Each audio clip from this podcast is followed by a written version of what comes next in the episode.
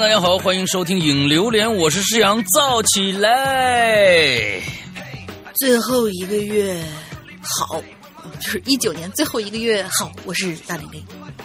这个昨天昨天晚上，这个呃与与这个有人畅饮啊，完了之后就就就喝的有点多，完了之后就醉了，完了之后也没醉啊，完了之后就是就是我我我我的我的有个想法就是，每次当我喝完喝完酒以后，第二天嗯都会痛不欲生啊，你知道吧？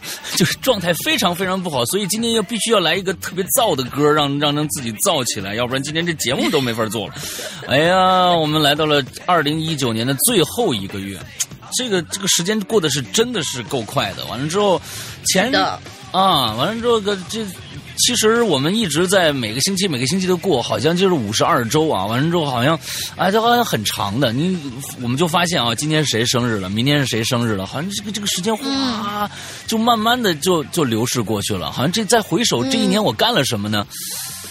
也干了挺多事儿的啊，让让让大家听了那么多的故事了，是吧？啊，然后就是感觉忙忙碌碌的吧，还还好，对对对。大玲玲需要反思一下啊。完了之后，呃，我们今天拖延了。呃，这个我们今天这个。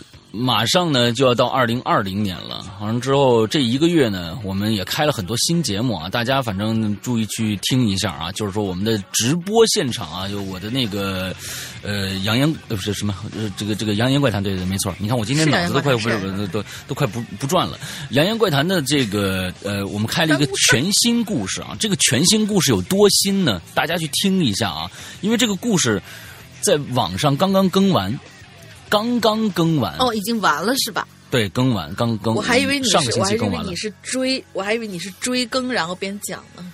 对对，这新鲜度嘛。这是这是这个《鬼影人间》创办以来第一个，就是说呃最新鲜的故事啊！而且就是说，这个作者写的这个故事呢，也非常让大家打一个大巨大的问号，说这故事到底是不是他写的？总总会觉得啊，是不是别人仿的故事写的？特别像同人。哎，特别像同人，因为就是恶搞同人。因为这个故事的名字叫低智商犯罪啊，低智商犯罪。大家可能听听过很多高智商犯罪，我讲的高智商犯罪，但是忽然来个低智商犯罪，是不是有人冒他的名完了写了一个什么东西？没没有，这是本。本尊自己写的，紫金陈自己写的，所以在这个我们的直播现场正在热播当中啊，非常有趣的一个故事啊。低智商，它确实是一个犯罪喜剧小说啊，就是说紫紫金陈写了一个犯罪这个喜剧小说，这个喜剧到底有多逗啊？大家可以去现场听一下。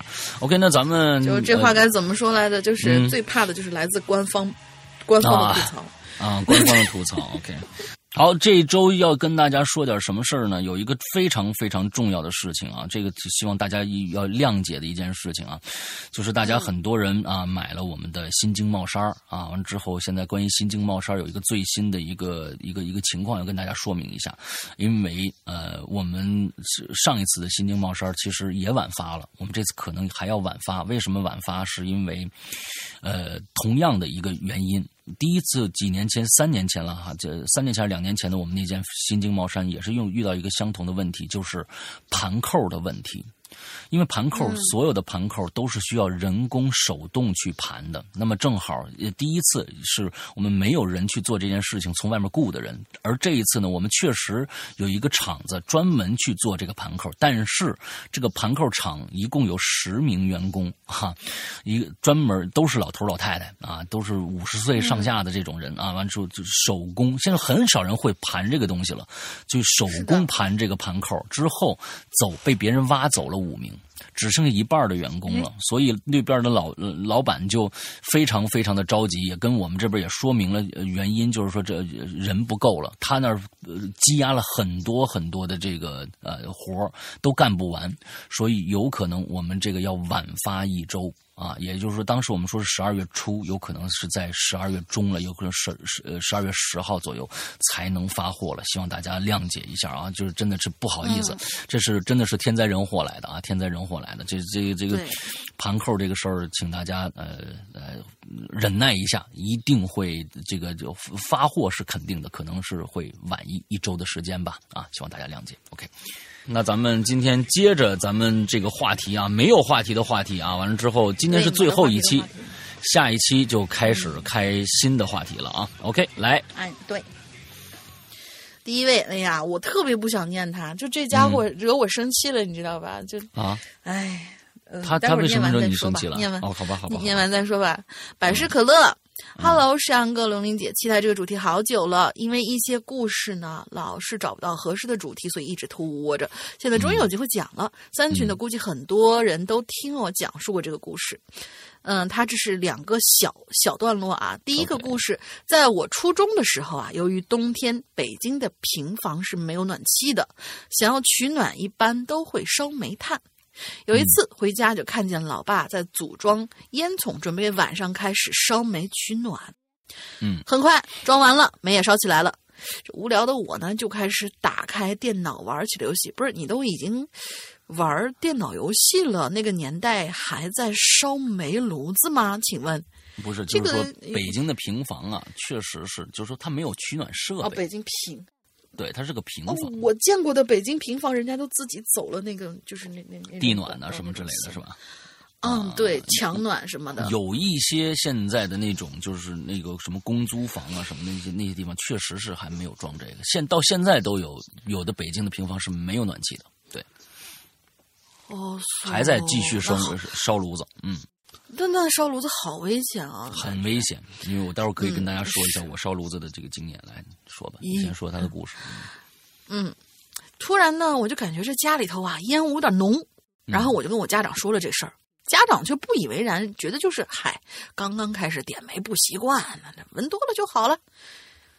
然后渐渐的深夜就来了，嗯我就睡着睡着就感觉脑袋十分的疼，疼的我就直接醒过来。刚开始还好，结果越来越疼，最后疼的有点想喊出声了，实在忍不住了，就准备下床叫父母。结果一下床，感觉腿软呐、我就猛的，我就呃那个起了个猛子，站起来就往屋里头走。但是由于全身发软呢，就是可以说是踉踉跄跄吧，感觉几步就快摔倒了，我就立马喊了一声“妈，我头疼”，啪，就晕倒了。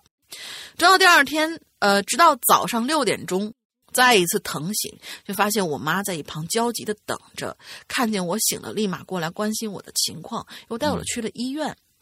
医生说还好发现的及时，估计再晚半个小时啊，就下去见老祖宗喽。后来听我说，呃，后来听说我啊昏倒之后，我爷爷醒了，把我抱上床，不一会儿他自己也晕过去了。而老妈呢，因为晚上有饭局，晚上回来的比较晚，才逃过一劫，没有被熏倒。好危险呀！太危险了，你这个真的是。这个啊他的我我在我在大学的时候我在大学的时候曾经就是那时候都想出去住嘛，就是感觉是自由的嘛。完了之后，我是在嗯大一的时候，就是我们一帮人租了一间平房。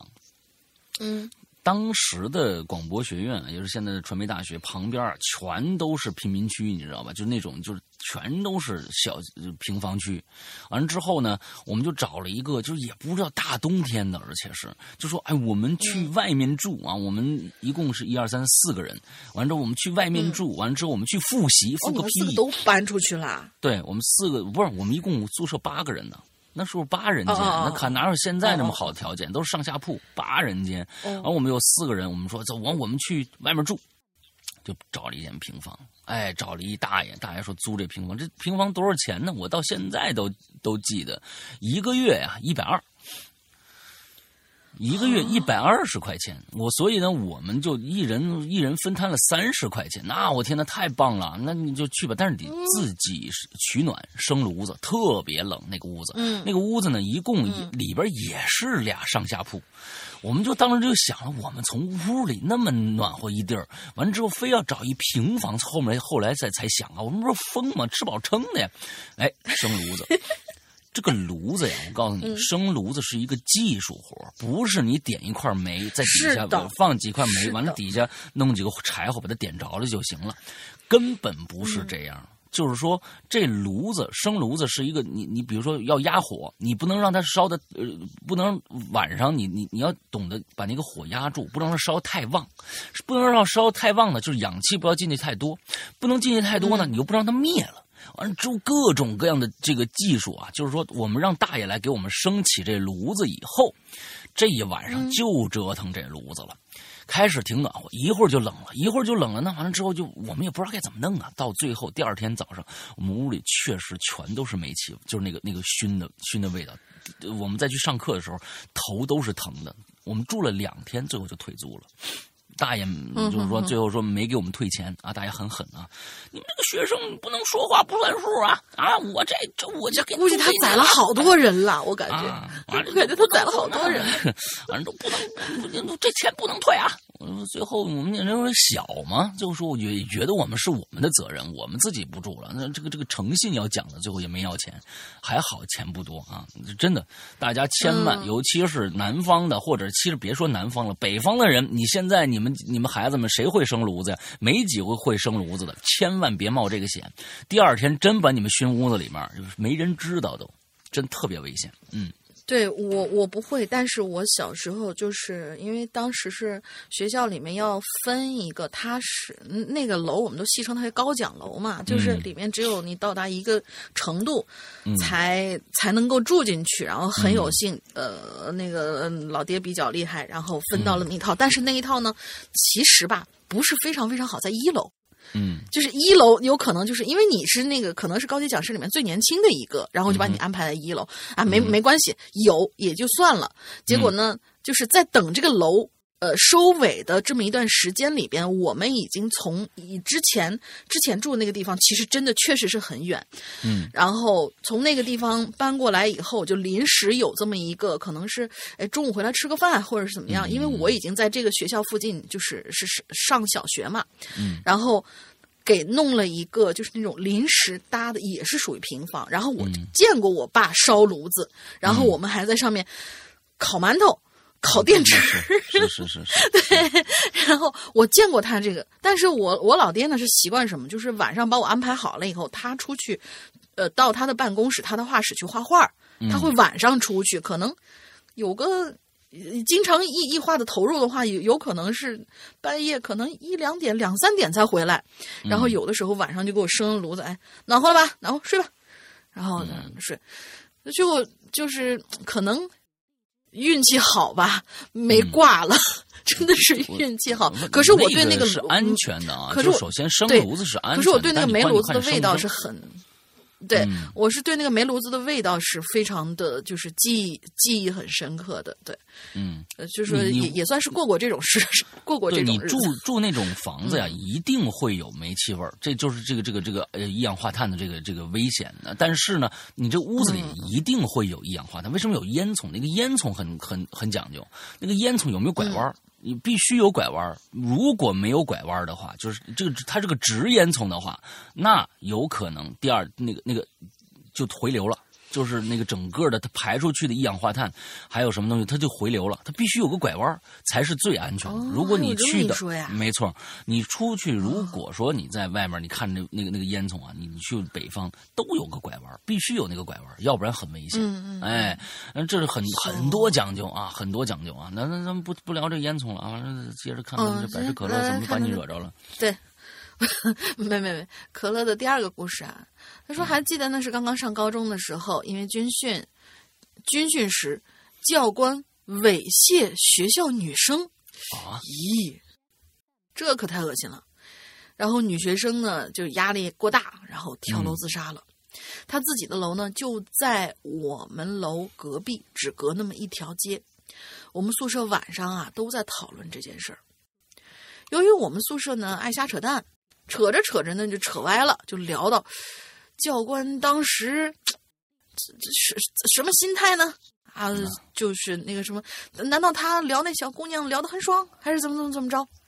结果突然啊，就听到了一种一种声音呢，说是女生的哭，但也不太像。仔细一听呢，又有点像猫叫，但是猫叫也没那么凄惨。嗯。顿时，我们宿舍就炸窝了，都不说话了，默默的盖起被子睡觉。第二天，我和其他宿舍谈论这件事儿，发现大伙儿都听到了。于是晚上，我们决定决定去寻鬼探险。很快到了晚上，大家拿了手电筒便下楼找鬼去了。嗯由于晚上起雾啊，我们打着手电筒呢，也就能只能看到距离我们几米远的地方。正当我们聊天的时候，突然那个声音，嗷嗷，又出现了。顿时我们头皮一麻，冲着宿舍就跑了回去。最后这件事越闹越大，宿舍主任便说，便只是说：“哎呀，是风吹，风吹的那种声音来安慰人心。”但是我们都不信。因为那个声音是稍微带一点感情色彩的那种，那种感觉，风是吹不出来的。那种色彩是吧？啊，对，而且哭声呢只有一周，然后就莫名其妙的没了。现在听说啊，那一排宿舍完全废弃了，大门也锁上了，不知道是否真的有闹鬼。好了，我的故事讲完了。因为呃文文字的原因，是因为是文笔的原因吧。我先讲两个，还有剩下两个。如果有下期，我再继续留。还有，请求大玲玲把我从小黑屋拉出来。文笔不怎么好，希望石阳哥、大玲见谅。这是三群的百事可乐，我们下期再见，拜拜。嗯，他怎么惹你了？他是怎么着啊？就就就他他是满嘴跑那个对满嘴跑火车。嗯、那天就是在直播的时候，大家就在那聊的，就是我们讲。讲的就是中场休息的时候嘛，大家聊的挺开心的，嗯、然后在那聊了几句。我说啊，我说是啊，这次的那个金主的礼物是什么什么什么什么东西？就我们杨岩这边还有我这边都是属于金主是有礼物的嘛。然后他就说了一句，呃，是什么礼物呀？我就说啊，是那个英子姐给提供的，怎么怎么怎么样，又是什么什么礼物？他说。啊，没有新鲜礼物啊！走了，走了，走了，大家都走了，去杨岩那边看看有什么好礼物。然后我一下我就火了，你知道吧？我说你百事可乐，你是要怎样？你这是你这是你这是在这儿砸我场子？我跟你说，老大那边也是英子姐提供的礼物。然后那个不要不要把他拉出来了啊！就是一直在那黑屋里待着吧。完了之后，今天讲这个故事呢，我也觉得非常非常的过分啊！嗯，对，对。然后我就说，我我就是我就说，这这这白事可乐你太过分了，我罚你在小黑屋里面待着，好像、嗯、好像待着待着把把他给忘了。他现在是不是还在屋里待着呢？啊、我我不记得，就在这屋子里待着吧，不用把它弄出来了。就是说，今天这个故事啊，我是认为啊，就是说第二个故事，尤其是、嗯、就是说一个女生，首先我们的角度这样讲这个故事什么样的一个角度啊？就首先，嗯这是只是一个军训而已。军训是很短时间的，大家就最多也就一个月的时间。那大学基本上一个月的时间，那么高中的话可能时间更短。在这这么短的时间里边，居然有教官可以去猥亵女生，最后这个女生居然因为压力过大自杀了。这件事情我觉得非常非常的令我愤慨啊！首先，学校领导是干嘛的？完了之后，这教官最后怎么着了？有没有被抓到？都没有提。完了，他们在提的一件事情，就是在开这个死去的人的玩笑。就是说，他在这里边也没有觉得他对这个死去的人是否应该去尊重。到现在，我都觉得他不一定会觉得，呃，我们当时讨论这个是不是有什么不对的？而且他们听到了一个呃很害怕的一个声音，不知道是女生在哭还是在猫在叫，居然第二天去寻鬼。就是你们这帮人，这帮孩子，是不是到现在都没有反思过这件事情？是不是你们有有什么问题？整个这个故事到最后，学校有问题，军训的地方有问题，连这帮这帮、呃、这个这个混蛋孩子们还也同样有问题。我操，这个世界该怎么办呢？嗯、就是就就这这百事可乐，就你们你们反思过这件事情吗？你们曾经反思过这件事情吗？你们把、嗯、你们把别人的死当回事儿吗？你们 到现在还拿这件事情来来来留言，留言没有问题。我希望你们通过留言的时候，对当时当年干的那些蠢事儿，能不能有一些反思？不是拿出来当一个笑话来讲的，或者一个恐怖故事来讲的。还好，嗯、我觉得那个女生真的是，真的是挺善良的。你要不然就追着你们不放，该怎么办呢？就是说，真的是，我是觉得，就是我看完这个故事特别不爽。就是这这个是个什么学校，什么军训地方，什么破学生啊，什么破老师啊！我操，就一帮混蛋。就是讲讲完这个故事以后，你这这小黑屋就一直待着吧，啊，就是我是发现他在你那个他在你那个那个场子里面说这话呀，就是他的真实表现，他是真实心态。就是还还讲这种故事，我天哪！你别出来了啊，就在里面待着吧。嗯，对，在里面待着就行了。啊，对，百事可乐是吧？嗯，OK，记住。嗯，他也别来我这边，要不然我劈头盖脸。嗯，好的。嗯，第二个十四茶，嘻嘻嘻啊，这上来的啊，上嘻嘻嘻笑啊，啊，非常啊，非常猥琐的一个笑，嘻嘻嘻啊。诗阳姐、龙鳞哥好啊，嗯，你看非常非常又来又来找骂了。呃，这许久不来留言，但是依旧有默默的听着节目，奇了怪了的恰榴莲啊，这个依旧很棒棒。会员专区也盼来了管系列，开心哎。中呃，管系列咱们已经更新到了第六集了，已经啊，很快，一共二十集就结束了。终于有适合的留言题目了，又于是又屁颠儿屁颠儿的跑来。我们这个我们这个题目如果还不适合大家的话，我们就不知道该放什么题目了，因为没有主题，大家随便写。对呀，嗯，是啊。放放那一期的奇了怪了中提到被别有用心的人利用，近乎发展成邪教的古曼。于是呢，我就想到了自己接触的一次疑似邪教的经历，分享给大家。这个邪教啊，真的是很恐怖啊，很恐怖。待会儿我跟大家说一说这个关于邪教的我的一些经历啊。嗯嗯，哎，我们家门口上啊贴了一张将军符。嗯，呃，这个每我们家每年呢都会到本地的将军庙里请将军符。请来的将军符呢，贴在门上。本意啊是求个心安，贴上去以后呢，居然发现，哎，这将军符很神奇，怎么呢？一旦贴上去，就不会轻易掉下来。只要掉下来，就说明家里会发生不好的事儿。哦，我今年夏天，堂哥借口啊来本市出差培训。在我们家借住几天，实则是参加邪教培训。这邪教对邪教都搞培训啊！现在啊，堂哥刚参加完培训的第一天，就绷不住露馅了。回家以后，止不住兴奋的拉着我妈说：“这培训老师有多么多么的厉害！”我就说了啊，婶儿啊，你得你得相信我啊！哇，大师太太厉害了，给我们讲那个啊易易讲了这个易学的。易学，易学的玄妙是易经吧？是不是讲了易经啊？给我们讲了易学的玄妙，对，也学啊，易学的玄妙，不同的卦象对应不同的数字，这些数字组合起来呀，就能解决很多很多问题，还还还能治治病呢。哎，我跟你说啊，之前呢，我这脚啊不小心崴了，肿的跟跟跟猪腿一样，你知道吗？哎，我抱着试一试的心态啊，我就把这大师给我的数字。写在了肿的地方，你猜怎么着？第二天肿就消了。哎，今天一起上课呢，我才发现很多同学用这个数字数数字法治好了很多的疑难杂症，真是太厉害了。哎，我跟你说啊，这些数字啊都是有能量的。我跟你说啊，名字也是有能量的。根据老师的指点，改掉名字。就能转运，你们这大师是不是给孙一礼上过课？嗯，啊，哎，妈妈在一旁是苦口婆心的劝他，你别信这个啊，骗术大于玄妙。可堂哥根本不听，继续的激动的这个诉诉说着内心的兴奋。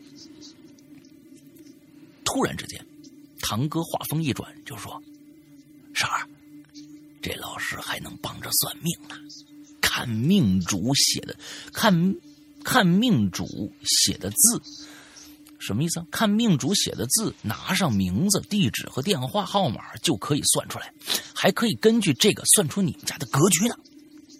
呃，啊，抵挡不住堂哥的热情啊，妈妈只好提供了堂哥刚才说的那些信息。第二天。堂哥拿着这算好的结果就回家了，结果是，爸爸是个很固执的人，谁说都不听，脾气非常的倔。听到这个什么什么意思？没没明白啊？堂哥拿着算好的结果，结果是爸爸是个很固执的人，谁说都不听，脾气非常倔。啊？哦哦。得出的结论是对，这是个结论。很固执的人，哎，没错，说他爸爸是个很固执的人，谁说都不听，说脾气非常的倔。哎，听到这个结果，嘿，我翻了个白眼儿，我就反问我堂哥说：“你觉得这结果套在哪个中年老老老老男人身上不准呢？”啊，说说我们家大伯，大伯固脾气固脾气固执固固执不固执？脾气倔不倔呀？你觉得像不像啊？再说小叔，小叔固不固执啊？倔不倔啊？你觉得像不像啊？堂哥居然被我说急眼了，就说我我们大师还算出算出来你们家一进门的左手边有有面镜子，你你你们以前一定放过镜子吧？事实是啊，我们家进门的左手边是一面挂钟，挂钟的表面盖了玻璃盖子，玻璃盖子根本没挂过镜子。我就告诉堂哥，我说他猜的吧。老房子，老房子，老房子布局都喜欢门进门就挂一面大镜子，他一定是根据我爸的年龄来来假设的。我这堂哥还是不信呢啊！但是内心开始有了一丝丝的哎动摇了啊，起码有动摇就好啊！我觉得这这这这这啊，有动摇就好啊！哎呀，我这这这这决定明天再去跟老师老这这老师傅再继续求证一下啊！哎，第三天晚上。我推开家门，站在玄关，脱完鞋子以后，转头刚要把门关上，我就发现将军服在毫无察觉的情况下掉下来了。而这个时候，一丝风也没有。哎，我心中就浮现出一种异样的感觉啊！把将军服捡起来，掸了掸灰尘，冲着屋子破口大骂，让不好的东西滚出去，心里求个安慰。嗯啊，其实啊，我是觉得呀，那待会儿再说啊，咱们先把这个故事讲完。嗯，稍晚一些的时候，堂哥回来了，更兴奋了啊，告诉我们昨天呢，是他理解错老师的意思了。老师的意思呢是进门左边有个反光的东西，不一定是镜子。那堂哥，堂哥说了。嗯，呸啊，真是呸啊！老师在课上帮别人看，都能说出别人家里的全部布局，而且非常的准。但是轮到咱们家的时候，老师看的太多了，累了，没空帮咱们看全屋了，只看了进门的地方。哎，哎呀，这些话呀，我妈妈在我妈看来还是很好笑啊，我也觉得很好笑啊。嗯，那大家都很都一定觉得很好笑啊。嗯，觉得是强词夺理，但我心内心一紧呐。因为这个老师的描述，加上将军服掉下来，让我想到了一些东西。什么东西呢？前不久，那前不久我看这个这个看过了一些什么奇闻怪事儿，其中有一则呀是关于养小鬼的。嗯。哎呀，操纵操控师可以通过小鬼的眼睛看东西，但是小鬼看东西不像人眼看的那么清楚，只能看到模糊的轮廓，看不到颜色，只能看到一些光和暗。这样的情况就非常像是他。想进我们家，但是门口有将军府挡着，他进不来，只能站在门口往里面瞄。看到进门左手边呢有发亮的反光的东西，加上门口有个屏风，再往里就看不着了。在我们这边，哎，在我们这边啊，有一类人呢，算命是通过出窍以后，通过问鬼神来探知别人的未来的。人呢，走阳间路。鬼指阳间，哎，人走阳间路，鬼指阳间道，是阴间道还是阳间道？不知道这写写写写写对不对啊？一些正统正统的先生出窍是通过仙儿，一些比较歪的人出窍则是通过鬼。不管是哪种，只要知道命主的名字和居住地址，就能通过出窍到达命主常住的地方，从而打听到命主的相关信息。显然呢，堂哥所谓的这个老师啊，是采用了这种方法来为自己谋利赚钱的。作为小辈儿，我也不好和这个堂哥说教，也只是我内心的猜测，啊，只能让我妈妈好好劝劝堂哥了，不要陷得太深。堂哥看到我和妈妈呢都不愿意相信他，也不怎么和我们讨论了。又住了几天，哎，这培训结束了以后，哎，就大道恢复了。一直到现在，堂哥还是对所谓的易学老师深信不疑，而且。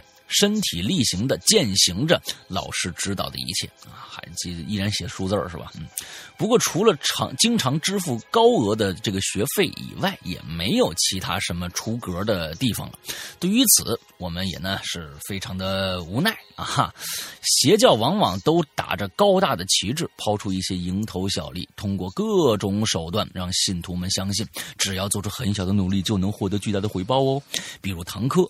相信的易学就是教人写数字儿啊，易学会教人改名，这样就能改变命运，改变人生。然而，凡事只要相信，天下没有白费的午餐，万事想成功，唯有多努力，就这样就不会轻易掉入邪教设置的套路与陷阱了。愿世界多一些真诚，少一些套路。你看看人家最后最后说的这个事儿是归到这个上面点上来了。那你再看看上面的那可乐啊，这就是本期给大家带来的故事，希望大家喜欢。祝哈喽越来越哈喽，祝怪谈越来越怪谈啊！开头开了个小玩笑，诗阳哥、龙玲姐越来越棒棒哒，嗯，挺好啊。这个东西啊，就看你信不信不信。你其实你看啊，咱们整个这个故事里边，其实十四茶他们家也是对一些东西是相信的，比如说将军符这样的一个东西。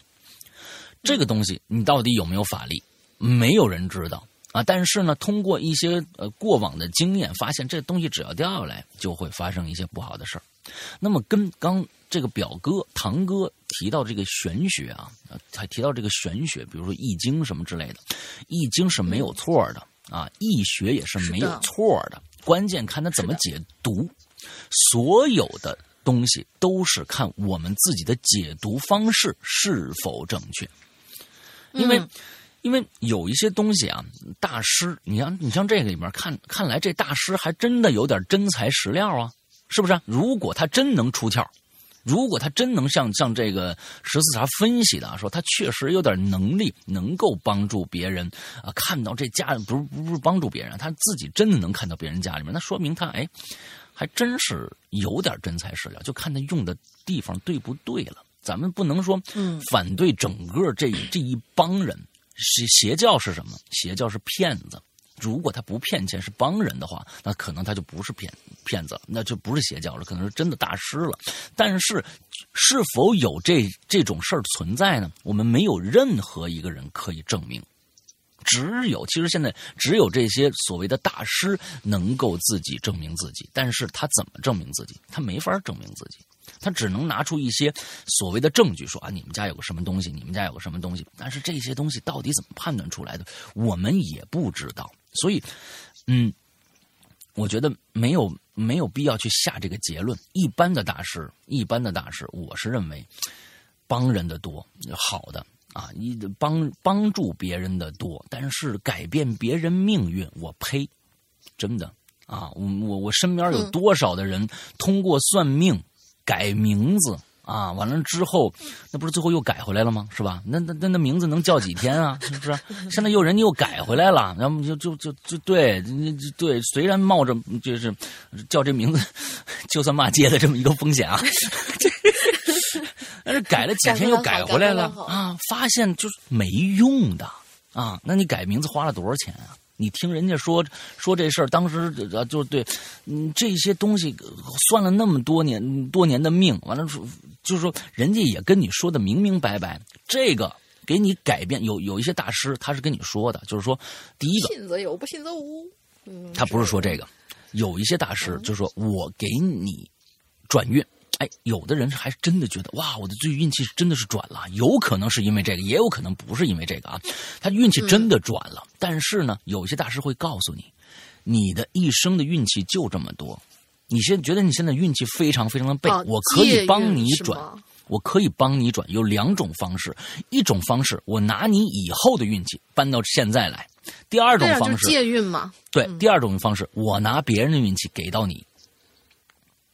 其实这两个都是挺挺无趣的。第第二个非常缺德，你明白吗？就拿别人的运气给到你，这都是特别缺德的事儿，就是这一辈子小额贷嘛，这就是，哎，没错，就就是我拿我的东西给你用啊，你感觉哎，这就前一种是花呗，你知道吧？就是你先花啊 花呗还是要还的。啊，对，花以后还是要还的。花呗那个性质。其实跟信用卡是差不多的，只不过没有卡制的东西。哎，对，就是那个，就是花呗。第二个，我天哪，那就跟抢劫没什么没什么区别了。亲对呀、第二是跟抢劫没什么区别别了。人的运气，然后给你用，这是邪教来的的感觉。所以，所以大家，嗯我跟你们跟你们说啊，最后这个十四号说的特别对，就是世界上没有白费的午餐。第一个，你不知道这大大师到底灵不灵啊，反正你钱是给出去了，这这这反正嗯就是你是花了钱的。第二个，你干这个事儿，第一个损自己功德，第二个。呃第二，第一个是损自己的功德，你本身这一辈子就这么多东西，一其实可可能是平衡的。你现在的运气不好，可能到老了老了老了啊，也开始运气好的人，到最后呢，可能就是孤独终老。然后你你到这儿就儿孙满堂，挺热闹。所有的运气可能都是平衡的。你想转运没关系，你自己你自己奋斗一下，千万我觉得是，嗯，就是。去算命的人真的是没拼什么命，完了之后想把自己的命给变好，呃，一一般基本上都是这样的，嗯，请个佛牌啊，什么这个那的，保佑自己做生意做得好啊，什么这个那个的。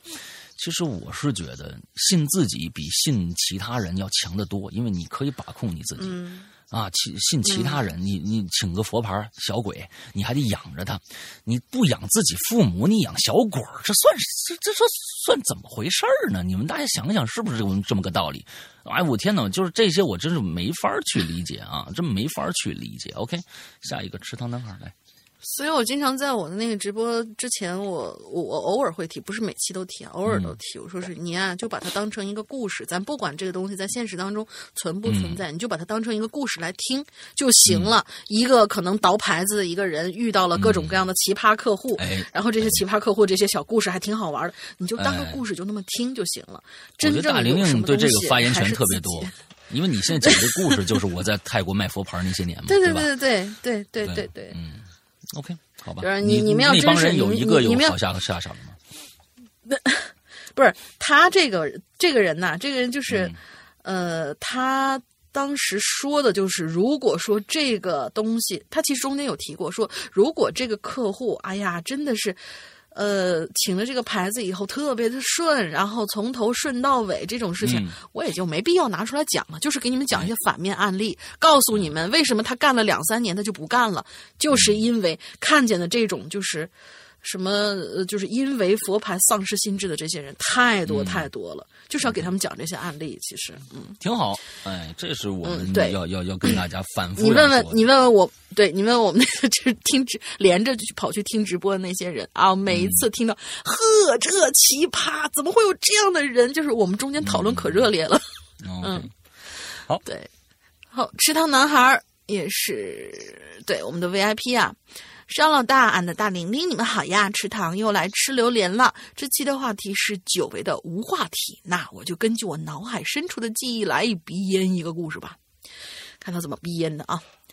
阿强，主人公阿强是一个平凡的都市青年，属于扔到人堆里头就毫不起眼的类型。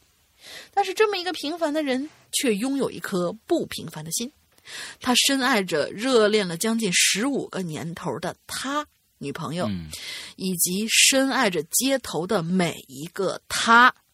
呃呃，这个他是动物的那个他，就流浪猫和流浪狗们。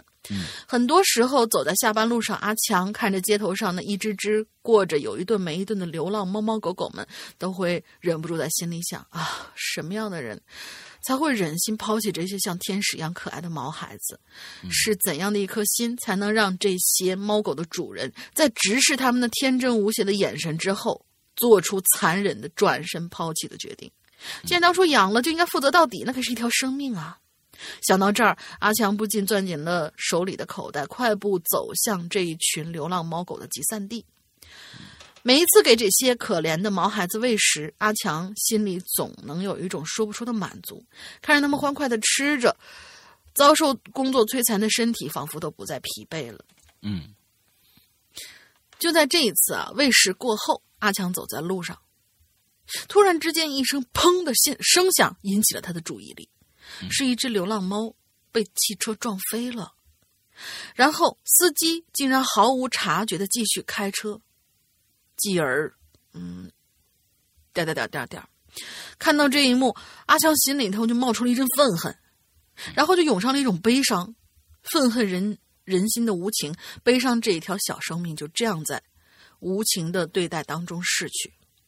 他小心翼翼的带着小猫的尸体来到了公园的一角，挖了个洞，把它埋起来了。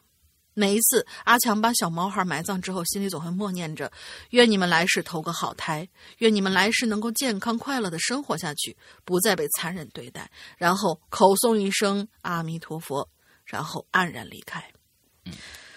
就在今年年初，阿强跟妻子来到厦门旅行，途经南普陀寺进行参拜。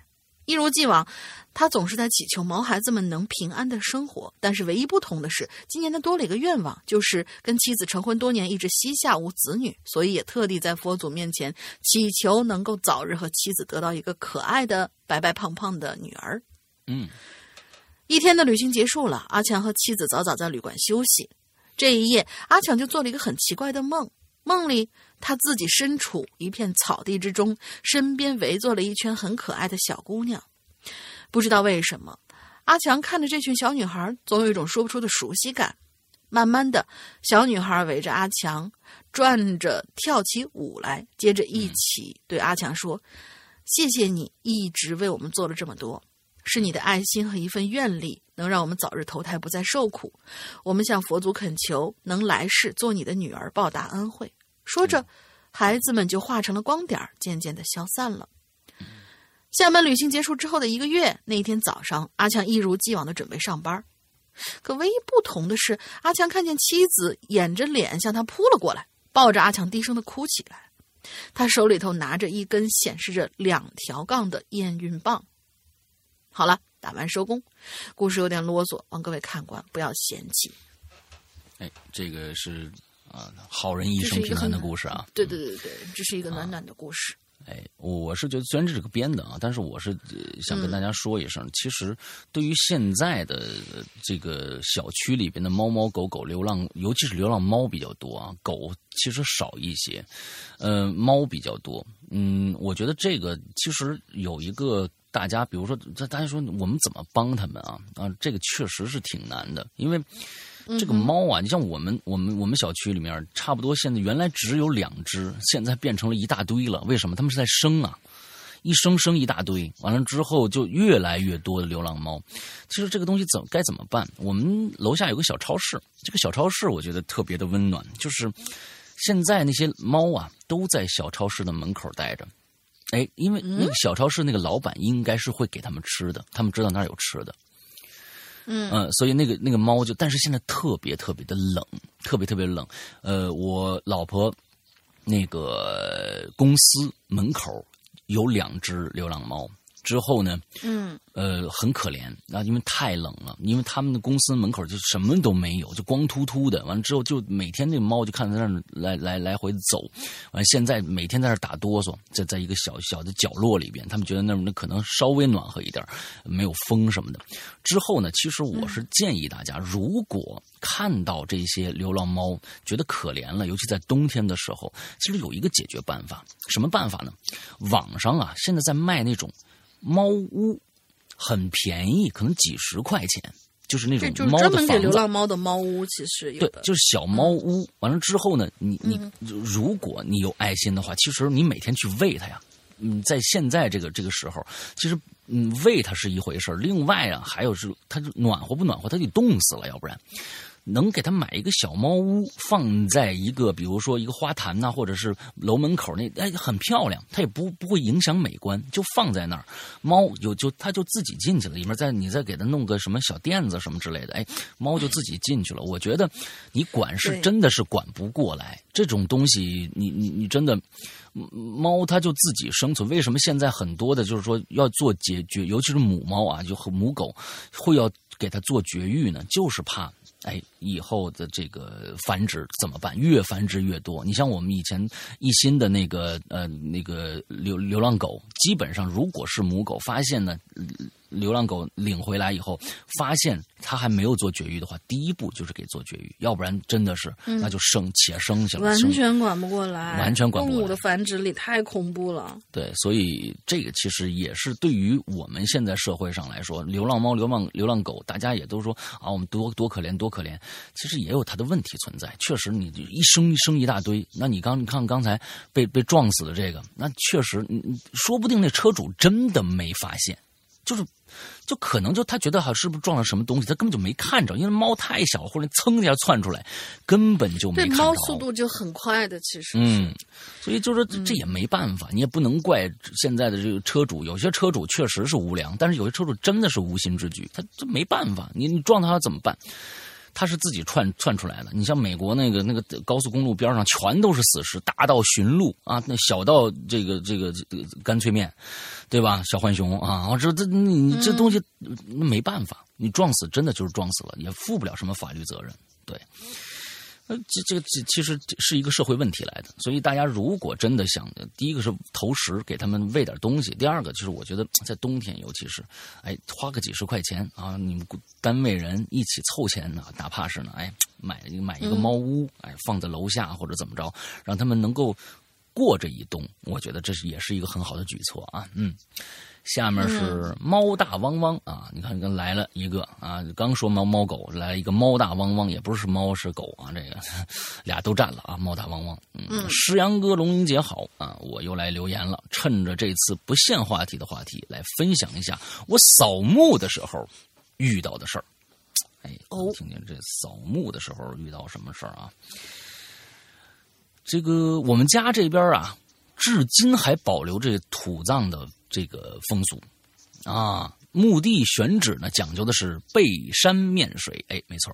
所以呢，先人们大都安葬在这个人迹罕至的山林里，完全没有能通车的路，全靠腿儿的。每逢清明节、重阳节去扫墓啊，是一件非常辛苦的事儿。不仅要带上鸡鸭鱼肉、点心，还有茶茶酒，还要带上什么蜡烛啊啊，小皮鞭啊，不是，还要带上蜡烛啊、烟花、鞭炮。嗯，翻山越岭一整天，能把一一个成年人累垮喽。记得那次是清明节，那我们一大家子人呢去祭拜太奶奶。其实啊，太奶奶是爷爷的继母啊，不是亲妈。去世以后呢，因为习俗问题，就单独安葬了，那也挺可怜啊。这这死后也还不能葬一起，不能入祖坟，这个也是哎。他生前呢，育有七叔公、七叔、九叔公和十叔公。哇，等一下，八叔公去哪儿了？八叔公是谁生的？一个，这个挺挺有意思啊。七叔公、九叔公和十叔公，有可能九叔公、八叔公是不是夭折了，还是怎么着？不知道啊。但是缺中间缺了个八。按习俗要求，太奶奶的祭祀品呢，必须由三叔、三位叔公亲自扛上山去，才能开始祭拜。我们一行人呢，是在中午时分啊，才去的这个太奶奶的墓地，正值一天最热的时候。三位扛祭品的这个叔公已经是满头大汗、气喘吁吁了啊！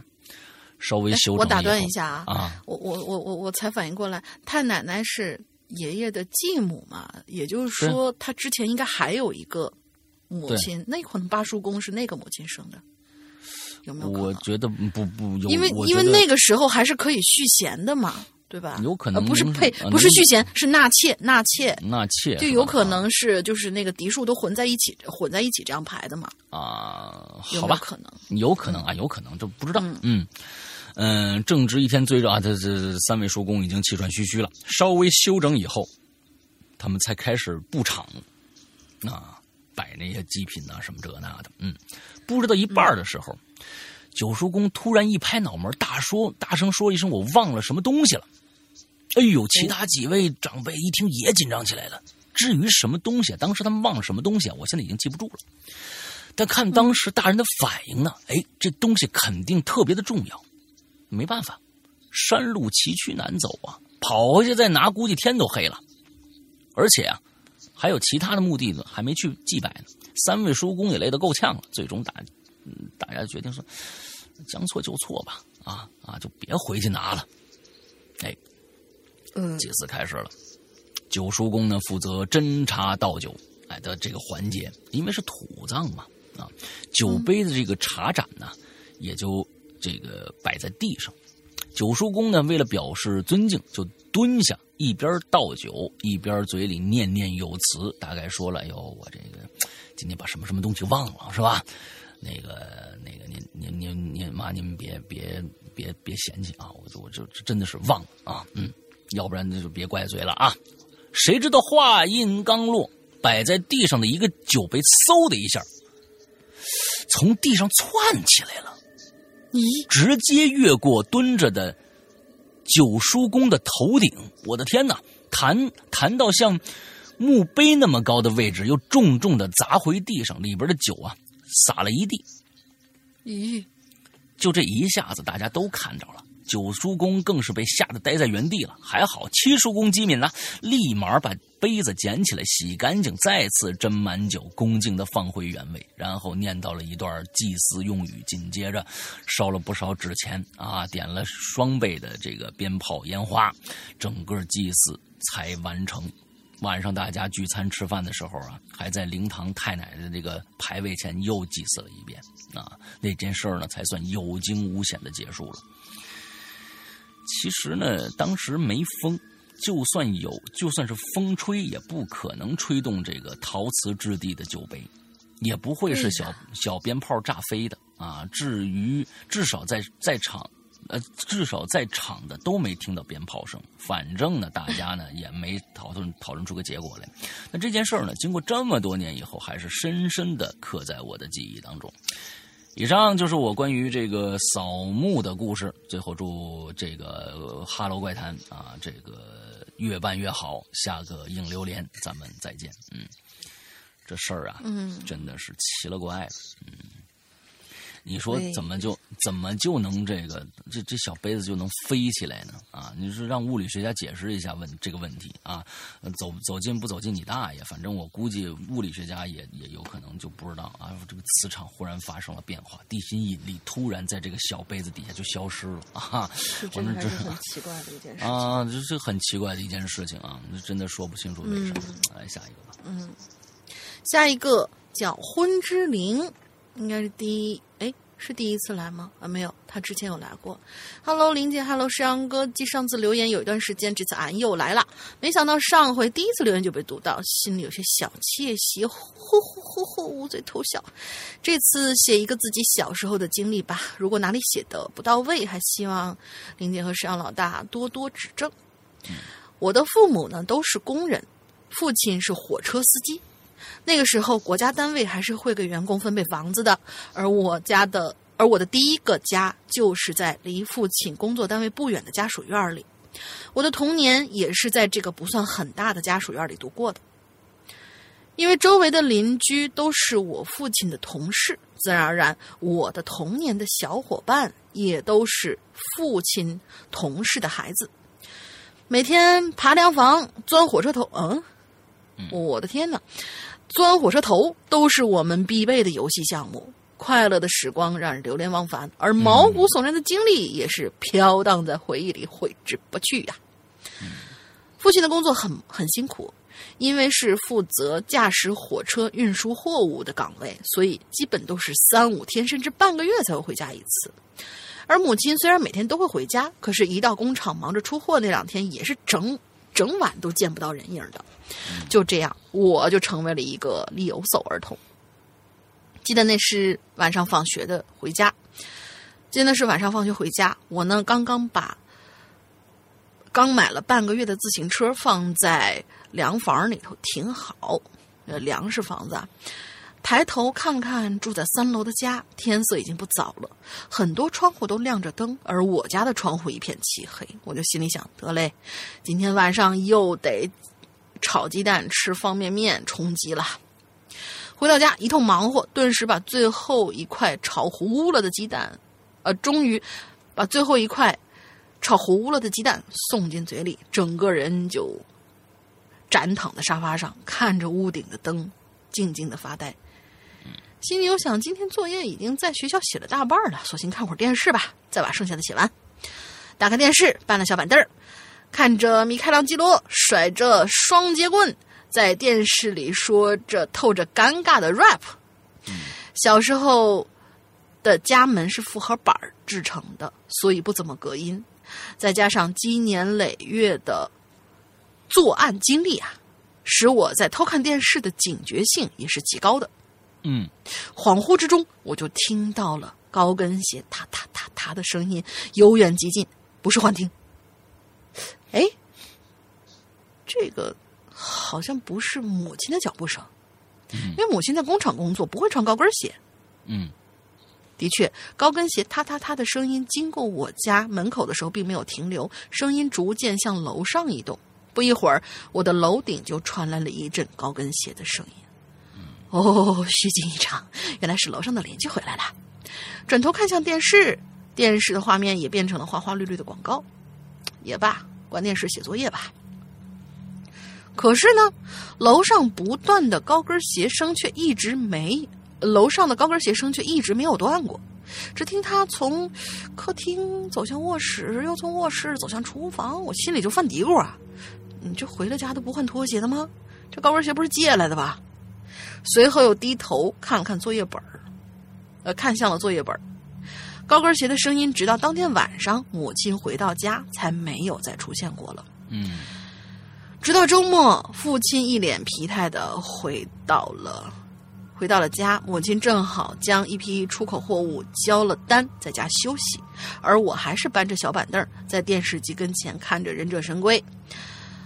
父亲卸下背包，转头向母亲一笑：“哎，媳妇儿，你知道吗？那老张家的媳妇儿，前两天没了。”母亲说：“啊，哪个老张啊？”父亲就指指房顶说：“哎，就楼上那位呗。周四那天中午啊，好像是出门逛街，让路边施工掉下油漆桶给砸着了。”我就一下来了精神了，电视里的动画变得索然无味。母亲就回道：“不能，周四下了班还看见呢，不过路太黑，没敢确认，也没敢打招呼，穿了一双高跟鞋，走得可快了。高跟鞋。”我靠！我顿时汗毛直立，别的不敢确认，但是高跟鞋的声音我是真真切切听到从楼上传下来的。我我咽了一口口水，继续听父亲说。父亲就说了：“这怎么不可能啊？单位都传开了，老张啊还请了假，要找施工队，呃，要找施工方打官司要赔偿呢，那还能有假？”母亲一听也打了个哆嗦，啊，难道是我认错了？哎，可是那身材怎么看就是老张的媳妇儿啊！父亲一转头，哎，那估计是看错眼了吧？哎，媳妇儿，你煮碗面吧，我饿了。母亲就转身去了厨房，留下我一个人坐在客厅的小板凳上面发呆，直到母亲问我吃不吃面，我才回过神来，正要从板凳上站起来，随即我又愣在了原地，因为我清清楚楚的记得那一晚。万家灯火，唯独我家和楼上的老张家没有参与其中，也就是只有我们两家的灯是黑着的。事后我只能力求啊，每天天黑之前到家。到了冬天呢，北方的夜晚总是要比我的自行车快一步，我只能呼一口气，唱着国歌和少年队队歌，呃，少先队队歌，依仗着共产主义的绝对力量冲回到家里头。但是时不时，我还是可以听到楼上传来踏踏踏的高跟鞋声。嗯，也许她只是想帮带带着一身疲惫回到家的丈夫煮一碗热腾腾的葱花面吧。今天看到 QQ 群里分享了一个关于石阳哥采访的文章，也就是石阳哥态度认认真态度才会有播放量超过一亿的。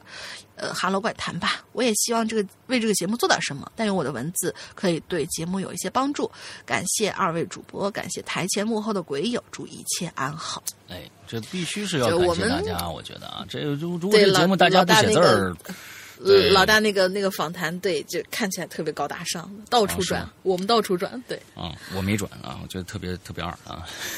为什么呀？就就怎么着了嘛？对 对，完之那个，我是觉得这个故事让我想起了很多小时候的事儿。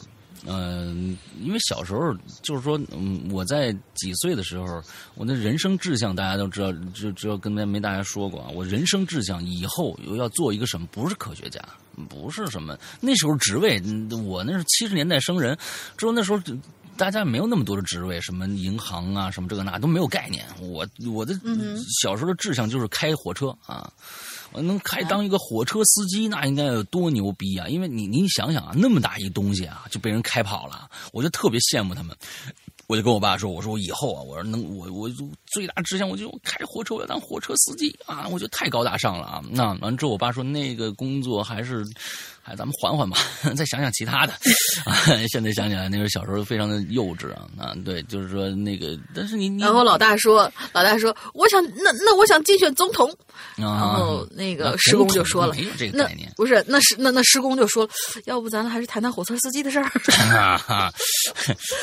对对对对，完了之后，那个时候的房子也非常有趣。他一说这个结构，我就一下想到我小时候那个，就是基本上那时候那个那个房子呀。现在大家可能买房子，现在哪有哪有什么自己的，还有一个什么小房啊什么之类的，凉房什么这个这个这么一说啊，过去啊，特都有。基本上都有一个凉房，这么个这个这个凉房呢，还不是地下室。也是现在很多的那种再往前走的，就是可能还能给你配个地下室，有那么一间小房子，算是你的凉房或者怎么着。现在哪儿有啊？寸土寸金了。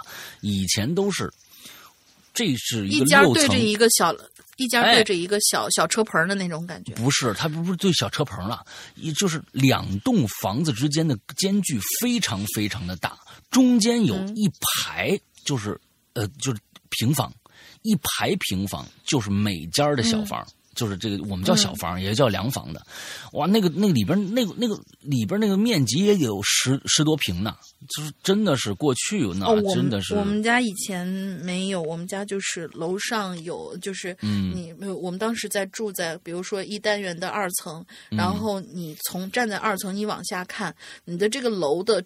对面就会有一排车棚，有一个哦车棚属于你的。那个里面可能，里面最多最多高还行吧，一米两米的样子，高还行，但是就是里面挺狭窄的，最多就是能放一小点儿杂物，然后最多能停并排停两辆自行车那么宽，其实挺窄的，就是专门就是一个车棚子。啊，以前那个我们那个那个小房还挺大的，那里面能放不少东西呢。来下一个啊，嗯那挺 Rainly 啊，Rainly，两位主播好，我是这个好好好好短啊，我是好久没来留言的 Rainly，你可以连两个，这个啊和青楼夜雨的都挺短的。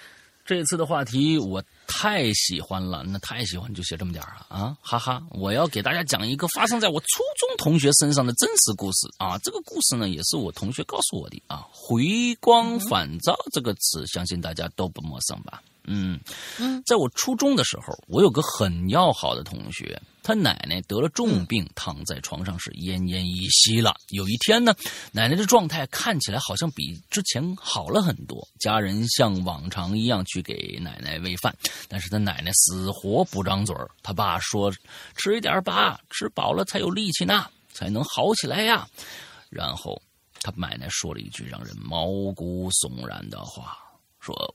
我不饿，你给门后边的人吃吧。哎，这门后边人吃啊，这是吃的是什么东西啊？呃，等一下，我我这这怎么跑了？哎啊，字儿跑了，啊字儿跑了。本来想加一个音乐的啊，没加上，嗯，太好。我不饿，你给门后边人吃吧。我同学正站在门边上呢，他回头一看，哪有人呢？他爸说：“妈，你糊涂了吧？门后没人呢。”啊，奶奶就说了：“有，我就在门后边的。”咦，这挺挺恐怖啊，这挺瘆人啊。嗯，对对对对，后来奶奶还是拒绝吃饭，说自己就站在门后边呢。我同学被吓得不轻啊。第二天中午，奶奶就离开了。哎，故事比较短，语言组织也不好，希望两位主播见谅。啊、哦、那挺好，这么短一故事吓我一跳，啊，嗯，对 呀、吓我一跳，对对对嗯，这个这个其实呢有很多的学术论文啊，这真的是学术，不是瞎编的论文。呃，有一个嗯，有一本书我忘了叫什么了啊，我前几天我老婆在看这本书，它里边采访了啊。呃一百位有有过濒死经历的人，就是马上就要死了，完之后又回来了，被救回来或者怎么着，全部的人都有一个统一的一个一个概念，就是他会抽离身体，他会看着自己，跟这个故事讲的很像。他会抽离自己的身体，完了之后看着自己，慢慢的就就就就就走了，完了之后又回去了，还还能看到白色的光，这有很多很多的故事都是这样。但是那个很多时候都是没有，就比如说在手术台上面，嗯就是已经呃没有什么意识的情况之下，会有这种抽离。可是这这个奶奶的这个故事，我觉得恐怖在哪儿？就是她还在说话，感觉像是有有意识的，是在跟你们在交流的。嗯，也没什么事儿，不管她糊不糊涂吧。可是她觉得她自己站在门后，嗯，那么跟他们说话的这个人又是谁？大家在最近的一期的《奇了怪了》里边，将会听到，呃，经常在给我们留言的啊，在给我们留言的一位鬼友，北京的一位鬼友叫转世飞天的故事。马哦，转世飞天那个都会听到故事简直浑身发抖。呃，这个故事呢，呃其实他从那那天讲了一个小时，是在我们的万圣节的直播现以直播夜现场，他讲了一个小时他自己的故事。这这一个小时的故事是一个故事，呃，所以大家可以到时候再听一下，跟刚才那个故事很像很像啊。对，嗯，简单的一个小小的剧透，其实就是“转世飞天”这个名字的由来。哎，转到底是怎么来的呢天名字由来对对对对对对。我们点到为止，大家大家仔细自己听清。嗯，OK，下面一位叫青楼夜雨啊，青楼就是那个青楼，夜雨就是夜里边说的话。两位大神，我是青楼夜雨。呃，师阳大神不用问青楼夜里边说啥。嗯，对于老司机来说呢，大家莞尔一笑就行，一切尽在谁跟你老司机，谁跟你莞尔一笑，谁跟你一切不在尽尽尽在不言中啊！真讨厌。听说是无主题，那就后言上来分享一个故事，说说是故事，我都脸红，姑且称是一个亲眼见到的奇闻怪事吧。OK，我上班的地方啊，要经过一个十字路口，这个路口呢坐落在外环线上，上下班呢这个高峰啊，乌泱乌泱全是人，而刚好啊，路口呢一头有个港口。各种集装箱啊，这个泥头车都要经过这里，自然呢，车祸必不可少，什么爆头的呀，截成两半儿的呀，下半身或者上半身变成肉泥的呀，那就多了去了。咦，据我所知，每年至少死一两个吧，或许是死太多了。交警觉得这个道路规划呃问题啊，道交警觉得是道路规划问题，路口设计也是改了多次，然而然并卵，车祸依旧，直到前年。路口斜对角的两个安全岛，有人呢树立了两块大理石碑，上书“南无阿弥”这“南无阿弥陀佛”六个大字。此后嗯消停了一年。去年台风，其中一块石碑被吹倒了，断口歪歪扭扭，正好把“南无阿弥陀佛”几个大字劈成两半了。由于路面积水比较严重，市政呢这几天呢正在重修下水道，路面留下一个目测直径三米多、深也三米多的大坑，周围啊有铁皮围着。可台风当晚，铁皮飞走了，大坑积满雨水，路面一片汪洋。我早晨上班就看着一辆车直直就栽到水里边去了，影影绰绰看见尾灯。当然了，事后听说车里边两位啊，这个砸了窗子游出来了啊，这这这坑太大了，游出来了。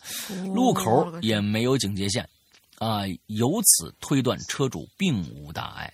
可没有两天，另外一位就没那么幸运了啊，被泥头车压成了两截儿，场面之血腥难以言表。晚上呢，我就当晚吓得我当晚吃了两碗炸酱面。哦天哪，你这还能，嗯，你看这是真的是吓到太过分了啊！嗯，今年八月如约又走了一位，今天今天另一个大理石碑也不见了。好像是被车撞断了，只剩下半截了。如果一碑震一震，那或许还会有下一位吧。本人不信邪，没有多久就这这新啊，这好像转的好快啊。本本人不信邪，没有多久就农历新年了。如果真有一位，或许就由不得我不信了啊。马马完睡觉，如本人懒癌好转，会常来留言留言留言啊。这个。祝我早日康复，二位安好，小弟告退啊！你这个懒人癌啊，啊，挺好，嗯，比拖延症。嗯，完之后这个呃这个东西啊，我是觉得市政能就背锅吧，你这个锅就拖拖不了了。你既然知道这儿有这么大的这这么大的问题，那大洞怎么就不修呢？那大洞你旁边弄两块铁皮，实在是太啊太草率了吧？啊，弄两块铁皮在那弄着，我觉得就是市政的问题啊，没什么别人的问题。嗯，这个东这个路口这么有问题，到底怎么回事？治理了吗？我不知道啊。但是那大洞可是在那儿呢，三米多一大洞，我的天哪，都没人。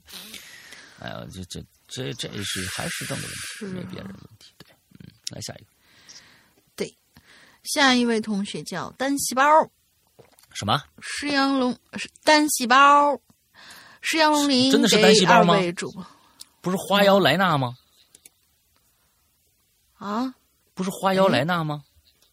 哦，错了，错了，错了，花妖。花妖兰娜，嗯，太草率你啊！你把人隔过去。不是不是不是，我我我我我刚才清理一下，还有多少那个什么，还有多少？就是因为我摁的是那个智能目录嘛，然后一个一个跳下去，刚好能跳在那个人的名字上面，可能就给那就蹦了一下。哦，嗨哟米娜桑，我叫花瑶莱娜，来自广东佛山，是一个九七年的萌妹纸。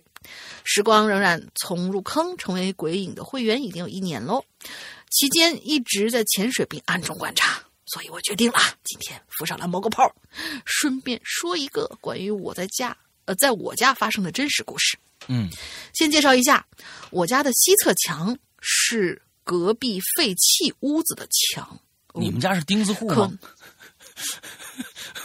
就是隔壁废弃的屋子，完了之后你们还在那住，完就是那你们一定是钉子户。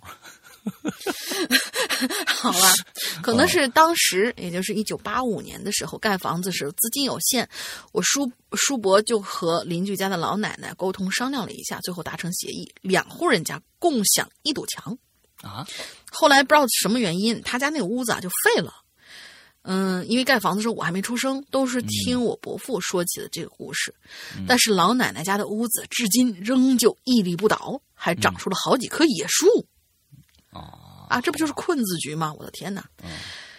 升上四年级的时候啊，因为家里呃，因为家在小学附近，每天中午午休放学，我呢就会自己一个人回家，到家了就自己煮点东西吃。那个时候还小，也没什么顾忌。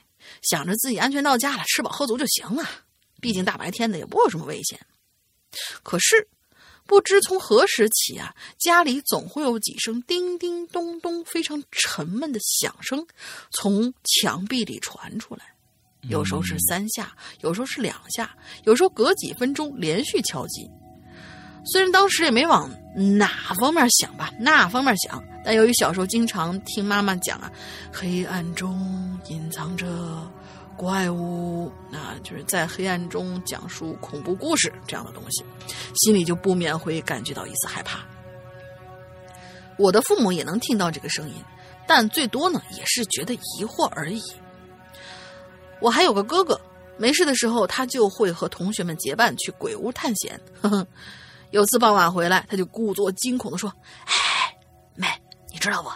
隔壁那间废弃的屋子里头啊，放着一张老奶奶的照片而且照片前头啊还有个炉子，点着香呢。”我听完之后，鸡皮疙瘩瞬间就起来了。细想一下，前阵子从墙里传来的一阵叮叮咚咚的声响，心中的凉意更是又一次，嗯，布满全身。之后那几天，每当我独自在家的时候，脑海中总会想起我哥哥对我说过那句话，再加上那个声音一直就没消停过，仍旧会断断续续在白天或者黑夜之中响起来。我感觉自己都能在学校里听到那个从墙壁里传来的叮叮咚咚的声音了。后来在某一天傍晚，呃，傍晚放学的时候，我呢刚走出小巷子，就看到家门口，呃，家门口竟然敞开着，道路旁边还停了几辆警车，警察在用对讲机说话，我还呃，并且看守着几名蹲在地上、双手抱头、瘦骨嶙峋的男子。据阿姨说，哎，哪儿来个阿姨？阿姨说，当她进到我家门口的时候，她呢就看到了我家西侧的墙壁被人凿出来一个长方形的小洞，嗯隐隐约约的光线会从洞口探出来，有的时候光线也会被遮住。仔细一看，我靠，竟然从洞口掠过一只人的眼睛！嗯他下意识就拨打了幺幺零，让警察过来处理。嗯后面的事情正如我刚才所看到的，警察把嫌疑人逮捕归案，询问过后才知道他们是想入室盗窃，然后把所有的财物拿去买毒品。嗯，他们计划着先在墙上敲个洞，以便观察我家是否有人，然后下、下手。可是万万没想到，洞刚刚凿好，就被我阿姨逮了个正着，好东西没偷成，反而被捕了。但是令人不解的是，我在那几个嫌疑人当中啊，居然还看到一个熟悉的面孔。那张面孔正是我一个同班同学的爸爸。这是什么意思呢？熟人作案嘛。哦，OK，文章共一千一百字，嗯，没有抄，辛苦。就是它的这个长度其实是刚刚好，最舒服的，嗯又不是很短，两三句就没了，然后长度又不至于让我们每次都就是念的要死。嗯夸奖一下，辛苦石阳哥、龙鳞小姐姐了，有缘再见。这不也是个笨贼来的啊！你在墙上打洞，完了之后观察别人家房子，这这这这种作案方法，也就是吸毒的人能干得出来啊！就已经是嗯，就不择手段了。那个真的是啊，那吸毒那些人啊，现在其实大家要小心一点，又到年底了啊，这帮人又又得就是各种的，就是办年货了，你知道吧？大家真的小心、啊！其实呢，现在啊，这个小偷啊，也偷不了什么东西了。为什么？没钱了。大家身上带钱吗？现在出去根本不带钱啊，直接刷刷刷那个手机了。他们基本上看好你的，手机，看好哎你的就是这贵重的物品，嗯，什么金项链啊对、钻石戒指啦，什么之类的。现在其实大家有，如果你买苹果手机的话还好，一般就是嗯，就是反正他们拿到苹果手机以后，最就是直接关机，关完机以后直接拆拆散零件卖了啊，我拆散零零件卖了，完了之后那个嗯安卓还真的是。要小心一点啊！就确实里边的东西能还是能读取出来不过我相信我嗯记得，我记得以前用那种按键机的时候，当时嗯就有这么一个说法，说是能够查到这个机器的身份号码，就可以。呃，锁定这台机器嘛，就是你有没有听说过这样一个？就是按那个星井零六井就可以看到这个手机，它就像它的一个身份证号码一样，还是主板号，不知道。嗯就是这个号码，我一直不知道这个号码到底会有什么用，但是他们说这个号码其实很重要。比如说你手机丢了的话，你去嗯报警的时候，你报上这串号码，能够锁定你的这台机器到底去哪儿了，不知道就有这么一个都市传说。嗯，嗯对对，不知道啊，反正就是呃尽量看管好自己的手机吧。啊，然后之后我觉得这个丢了最麻烦的是，其实你你你，我觉得现在的这种安全手手安全的措施啊，你要比如说支付宝啊或者是什么东西，还是偷不到的。掉不了的，但是关键是，就这个这个手机里面有没有一些你羞羞的照片什么之类的，这就难保了啊！这这个东西就啊就就就拿对拿掉就就就比较比较痛苦了。另外一个，其实最关键是丢手机以后啊，最麻烦的就是各种各样的找回。啊，各种各样的找回，嗯完了之后，这个太麻烦了，真的是。现在丢了手机真的是要命啊！这，嗯，前天我的一个、我的一个朋友给大家讲一个新鲜事儿啊，给大家讲一新鲜事我前几天在前几天前天在这个厦门，我的、我们我们一共三个人去的啊，我还有我老婆还有她的一个女同事啊，我们三个人。那在、嗯在厦门呢，呃，去参加那个电影节。哎，他们俩呢上厕所，呃，上厕所，哎，完了之后呢，只听到这个女生忽然一声惊叫啊，忽然一声惊叫，同时伴随着这个啪啦的一声啊，哎，手机掉坑里了，掉厕所里了，哎，手机掉坑里了以后呢，哎，正好那个角度非常的棒，正好卡在那儿，伸手啪拿下来了，它是它是 i iPhone 十啊，叉啊，大家都知道这个 iPhone 防水是非常牛逼的。啊，这这各种你你带着手机去游泳都没有问题，你知道吧？哎，带手机游泳完了，这么厉害吗？当然，我靠，我的手机上面溅一滴水，我都紧张死了。现在 iPhone，你是拿我是经常是把把 iPhone 就拿去拿着水冲一下，因为觉得好像好像很脏的一样，就拿拿水冲一下。还有 Apple 可以吗？Apple Watch 是是你是可以带着游泳的啊，甚至带着可以带着洗澡的，因为它本身就有、这个。iPhone 现在也可以吗？iPhone 是 iPhone 十是五米的防水。五米的防水，而且当时就有人做过一个实验，把它放在沸水里边煮，放在沸水里边煮，那个屏幕一会儿就关掉了，但是拿出来凉一会儿，它又又能正常开机了。所以它这个防水啊，对于新机器来说，跟你说啊，大家注意啊，对于新机器来说是非常非常牛逼的。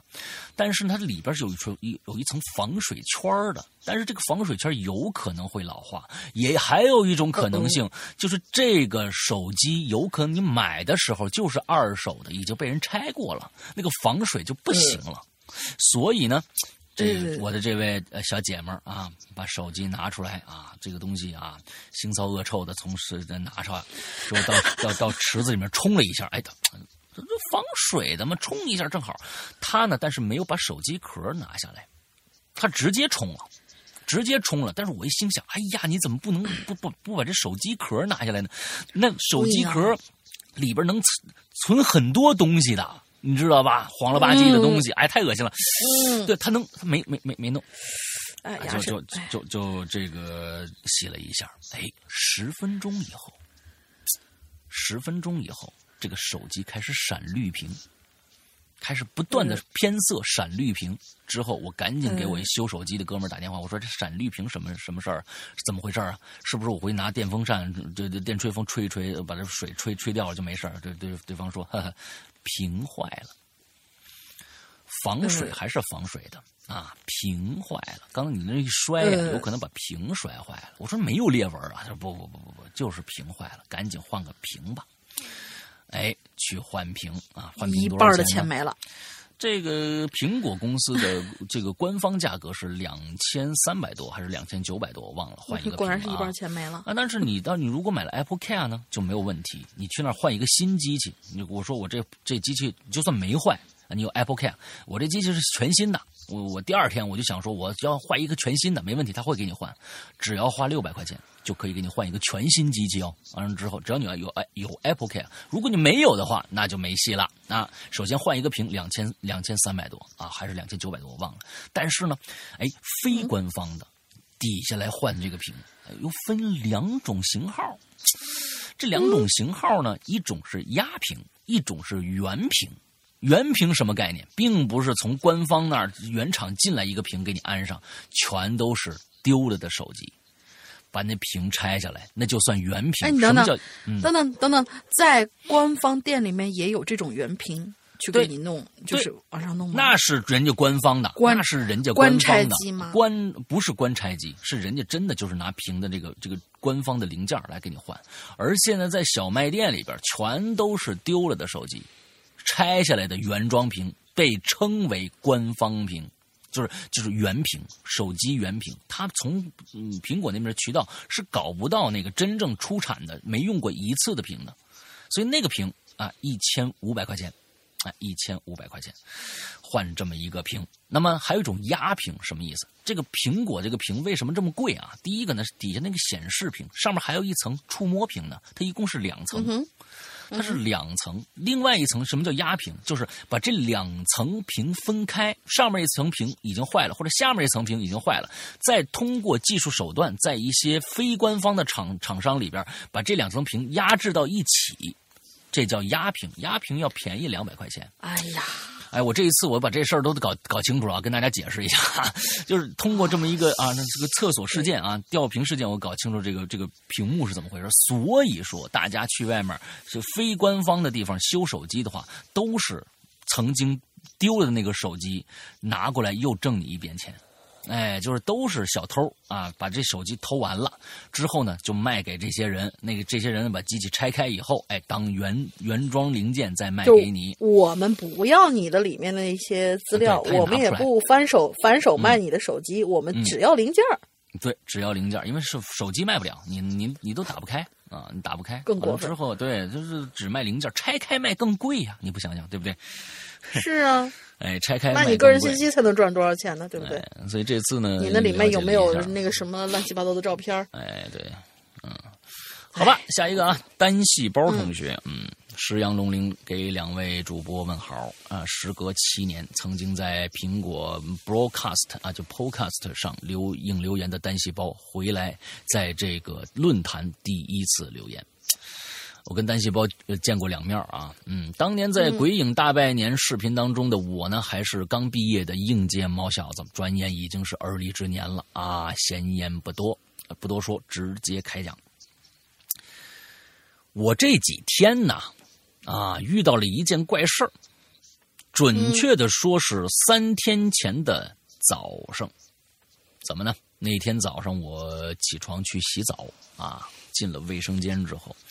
发现，在淋浴头下边有一小滩洗发水嗯，哎，淡蓝色的洗发水呢，在白色的地砖上啊，还是有点明显的，大约有两到三厘米直径那么大的一个圆形半干的状态。当时我就没怎么在意的。觉得肯定是自己前天晚上洗澡啊，睡前洗澡的时候滴在地上的，然后呢就正常的洗澡，顺便把它冲了。转过天来，我也是，也就是前天早上了，我在马桶旁边发现了一一小滩洗发水，跟前天一模一样。一样的大小，一样的半干状态，只是位置已经不在花洒下面了，距离放洗发水的架子呢稍微远了一点。我看了一眼，觉得可能是前一天洗头发的时候啊甩过来的，我也就没在意。咦，又把它冲掉了。昨天早上，我在洗手池靠墙的台面上。又发现了与前两次一样的洗发水，淡蓝色的一滩，在瓷砖陶瓷洗手台上显得是更加的明显。它与花洒的距离更远了，就在洗手池的镜子下面。这次我盯了看了几秒钟啊，然后纳闷我说：“自己洗头的时候使这么大劲儿吗？啊，能甩这么远？”不过我注意到洗发水并不是那种。啊，沾过水啊，已经揉成泡的样子，就是刚挤出来那种。虽然心里有点奇怪，但因为上班啊，所以就来不及多想了，还是赶紧去洗澡收拾了一下。不过呢，这次啊，我们没把它冲了，没冲掉啊。这次，今天早上，我一走进卫生间，就在门口的地砖上发现了同样的一滩洗发水。看到它的一瞬间，我就觉得有点毛毛的了。啊，这次我可以确定，绝对不是我弄的，因为卫生间的门到淋浴的那个距离啊，是不可能把洗发水给甩过来的。我们家那那那个厕所大着呢啊，我们家最大的房间就是厕所，嗯，不可能太大了啊，甩不过去啊。平时晚上我洗澡呢，洗完澡都是不关卫生间的门的，因为不喜欢早上卫生间里潮气太大。我的猫啊，都是关在自己房间里睡觉，不出来，出不来。那么是谁把洗发水滴在地上的呢？连续四天一样的大小，并且离卫生间门口是越来越近。这几天那洗发水就在淋浴下面的架子上好好待着呀，跟上次用的是完全没有任何的变化。我看着洗洗手台上那滩干掉的那滩，和卫生间门口新新掉的这滩，有点担心。明天我会在卫生间门外的饭厅里发现同样一滩洗发水，这就是这几天遇到的一个非常奇怪的事儿，不怎么恐怖，只是细想起来有点诡异罢了。其实挺恐怖的，我跟你说，你这你这洗发水要成精了，你知道吗？啊，咱们还没听说过洗发水成精的故事吧？哎，我跟你说啊，你这个东西有有点研究价值啊。嗯，最后感最后的感谢，与石阳哥见过两次，每次聊聊得非常开心。通过失踪，我觉得关于游戏、电影、音乐等等，和老大有很多的共鸣啊。希望能有空闲的时间，更多的沟通。呃，龙鳞的进步呢，速度呢，也是让人叹为叹为观止啊，太慢了。是故事的演绎 越来越精彩吸引人。身为一种老，身为一个老朋友啊，老鬼友，很感激一直能有你们的陪伴。OK，这洗发水成精还是啊挺有意思的啊，头一次，头一次啊，你这这个东西，我们在想这个洗发水怎么能喷出来啊？一一个是施加外力，呃，另外一个呢是就是压力变化。压力变化就是大家就是，如果你带这种洗发水上飞机的话啊，有很有可能就是在就是这种尤其罐罐装的，因为那压力变化，它可能就自己挤出来了啊，这是这是这是有可能的。但是你这能能位移啊？它如果一直是在你这个洗发水下边一每天有一滩。那还还可以，这东西洗发水已经开始行走了，行走的洗发水了。这个，这这已经要要出去了。这好家伙，这外面世界多大？我们我想出去看看。一瓶洗发水，这有点意思啊！你这个这个，我觉得你是被毒液附身了吧？你这是啊嗯，单细胞，我觉得你你你可以下一次再给我们讲讲啊。下次可能话题跟这个没关系啊，但是我希望呢，下一次你再给我们留一个。我们大家我觉得都对这个洗发水看他走到哪儿了，看看能走到哪儿啊？嗯，好，下次你再留一个啊。嗯。来下一个，嗯，唠叨的灰灰灰，嗯，就是我们的之前说的那个渣渣灰。山阳哥好，龙英姐好，我是来自三群的灰灰灰。上期榴莲的话题本来和我这种灵异绝缘体好不容易啊可以发挥一下，可惜没有及时吃到啊，我不争气呀我。苍天有眼，这期随意开火，我一定不会错过的。接下来就给大家讲一讲为数不多的让我这绝缘体毛骨悚然的一次经历。嗯，我家我的家乡呢，在湖北省仙桃市啊，这么巧。呃，就是呃最近讲那个佛牌的故事，那个铁三角之一那个老谢，就是仙桃人。他的旧称叫，sorry，我又不认识字了。这这这什么字儿？哪个呀？长的，就是他的旧称，他的他的旧称叫绵阳。哦，那个字差点我念成差，对不起，差点念成钙，就是它很像那个呃，就是那个补钙的钙嘛，但是它叫绵阳，对，绵阳，或许更加为人所熟知。仙桃市东临武汉，北依汉水，南靠长江，西边百度没说，嗯，是 我以为他地理说的学的很好，对我以为他地理学的很好呢，是著名的亚洲体操之乡。输出了杨威、呃李大双、李小双、呃廖辉等体育明星，也诞生了雷总这样的科技界大佬，还有兰兰二花这种绝色女子。嘿嘿嘿！当然了，我要说的这些跟我要讲的故事有什么关系呢？除了汗水之外，其实没关系。汗水俗称啊香河，呃不是那个出肉饼的地方，它是 郭襄那个香，滋养了整个。仙桃市，我的老家就住在香河堤边儿。故事就发生在二零一一年的暑假，那个时候我在读初二。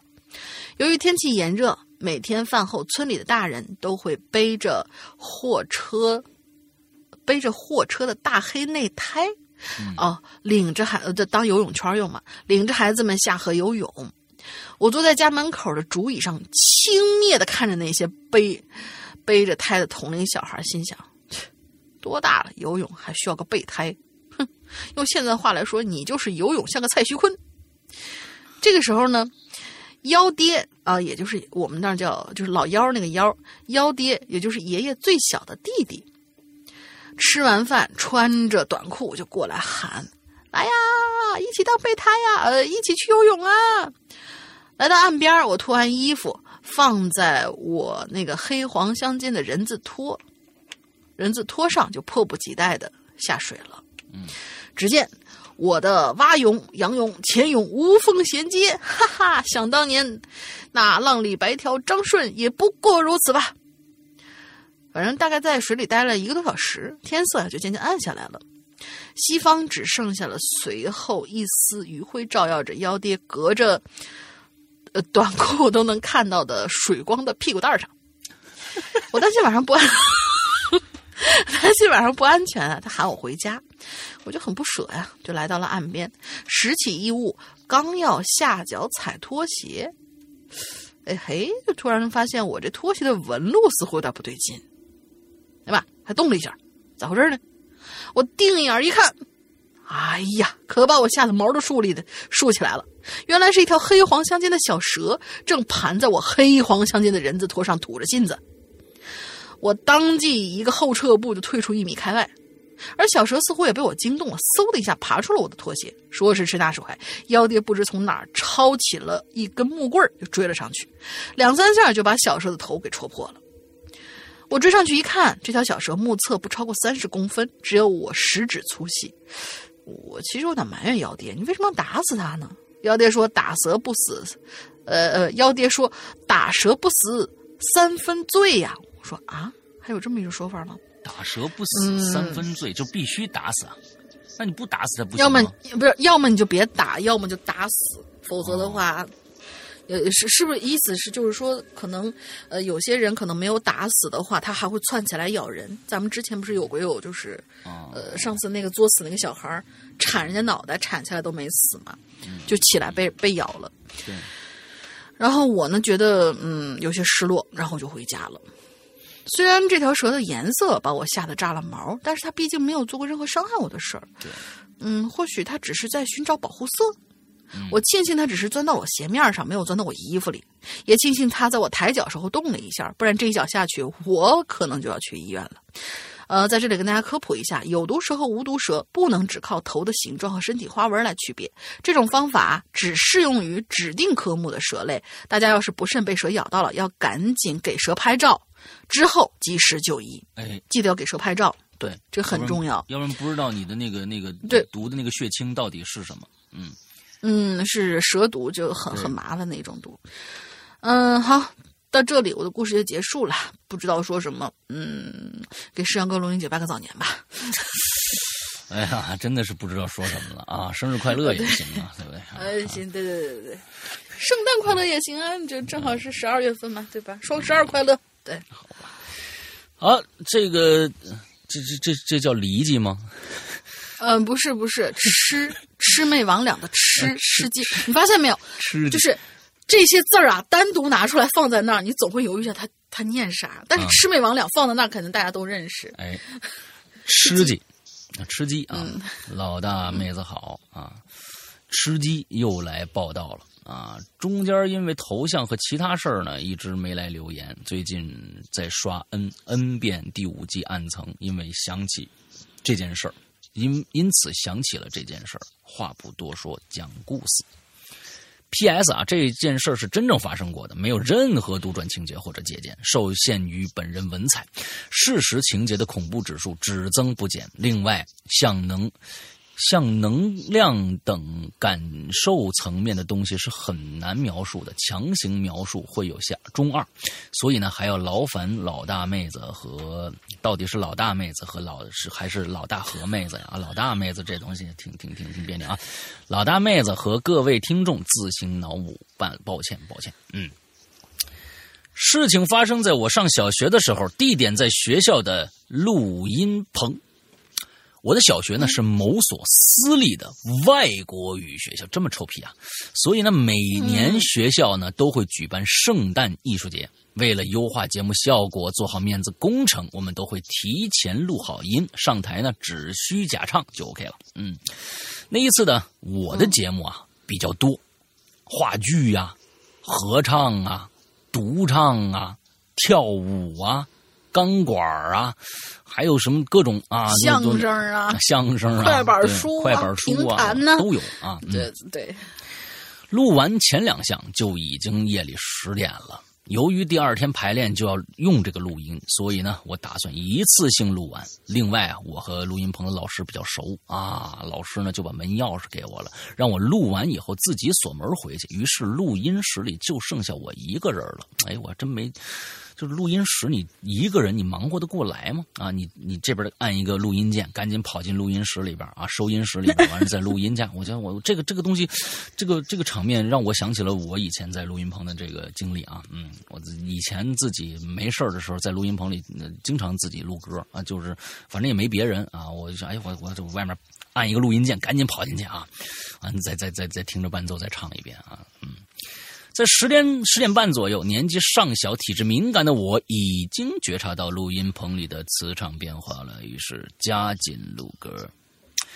唱到这个中后段，有一阵强烈的压迫感袭来，紊乱的磁场造成头晕，使我不得不停下来。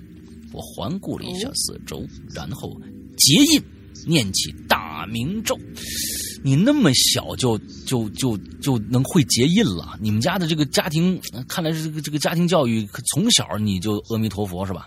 啊，这个还是怎么着啊？大明咒啊，数遍数遍过数遍过后，环境有所改善。为了保持这个状态，我没有松开手印。到了结尾的循环小节的时候，我又一次受到了磁场的变化。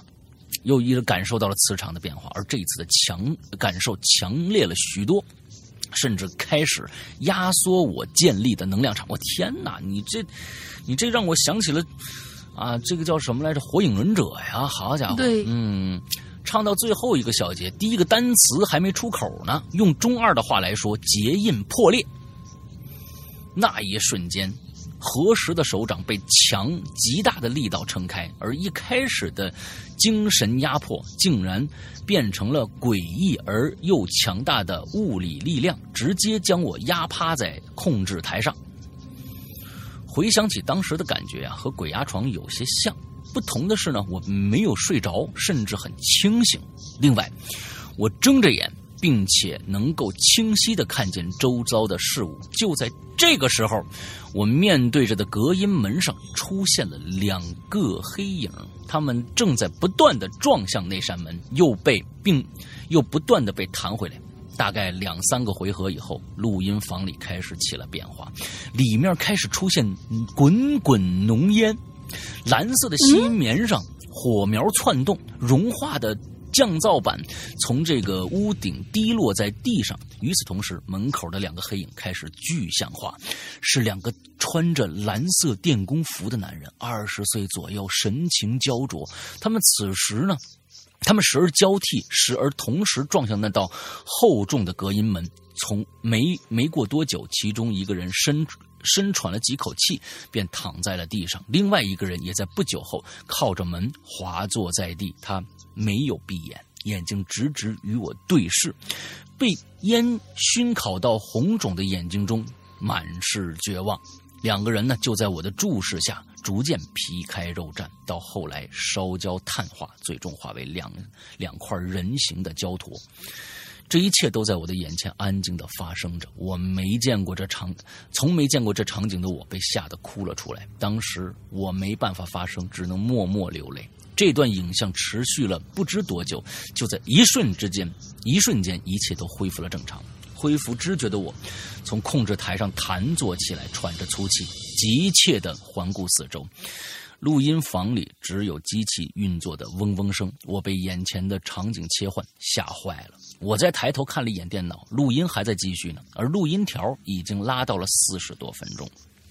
面前的这个波形啊，还在不断的跳动着啊，显示着我听不到的声音啊，显示着我听不到的声音。这个地方我实在待不下去了，没唱完的那个小节已经不重要了。我按下了暂停键，匆忙收拾了东西，关掉了显示器，一把拽过钥匙，转身跑出录音房，最后还不忘关门，呃，关灯关门。挺好。时间到了次日的上午，我被负责老师叫回了录音室。路上，老师就说了。哎，我不用想都知道啊！你后来肯定带着你同学进录音室了吧？啊，我今早听你昨天晚上录音，里边全是杂音，总能听到有几个人嘀嘀咕咕、嘀嘀咕咕的啊！还有啊，录音室的电脑不能用来做别的事儿啊！昨天晚上你放电影了吧？啊，还是那种啊那种一个人就能一个人演不了啊，两个人就能演的那种片子，是不是啊？还是恐怖片，是不是？恐怖的两个人都能演的片子你也看啊？是吧？嗯，噼里啪啦，噼里啪啦，什么什么，你别不承认啊！录音器都给录下来了。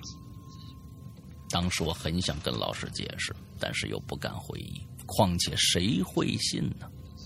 初中之后，我进了学生会，才从负责老师那儿得知，那个录音棚确实死过两名电工。那次是因为他们在维修线路的时候出现了技术失误，导致埋在吸银棉里的这个电线短路起火，火势由门蔓延，呃，这个融化的塑料胶啊。就封把把门给封住了，啊，两名电工因打不开隔音门，哎被而被烧死在录音棚里，而位置就恰恰在门口，也就是我看到那两个人死亡的地方。所以那晚上我看到的一切都曾经真实发生过，但为什么被数年后的我亲眼目睹呢？至今无解。今天就写到这儿吧，嗯，写的有点多啊，辛苦了，下回榴莲见，嘿嘿嘿，嗯。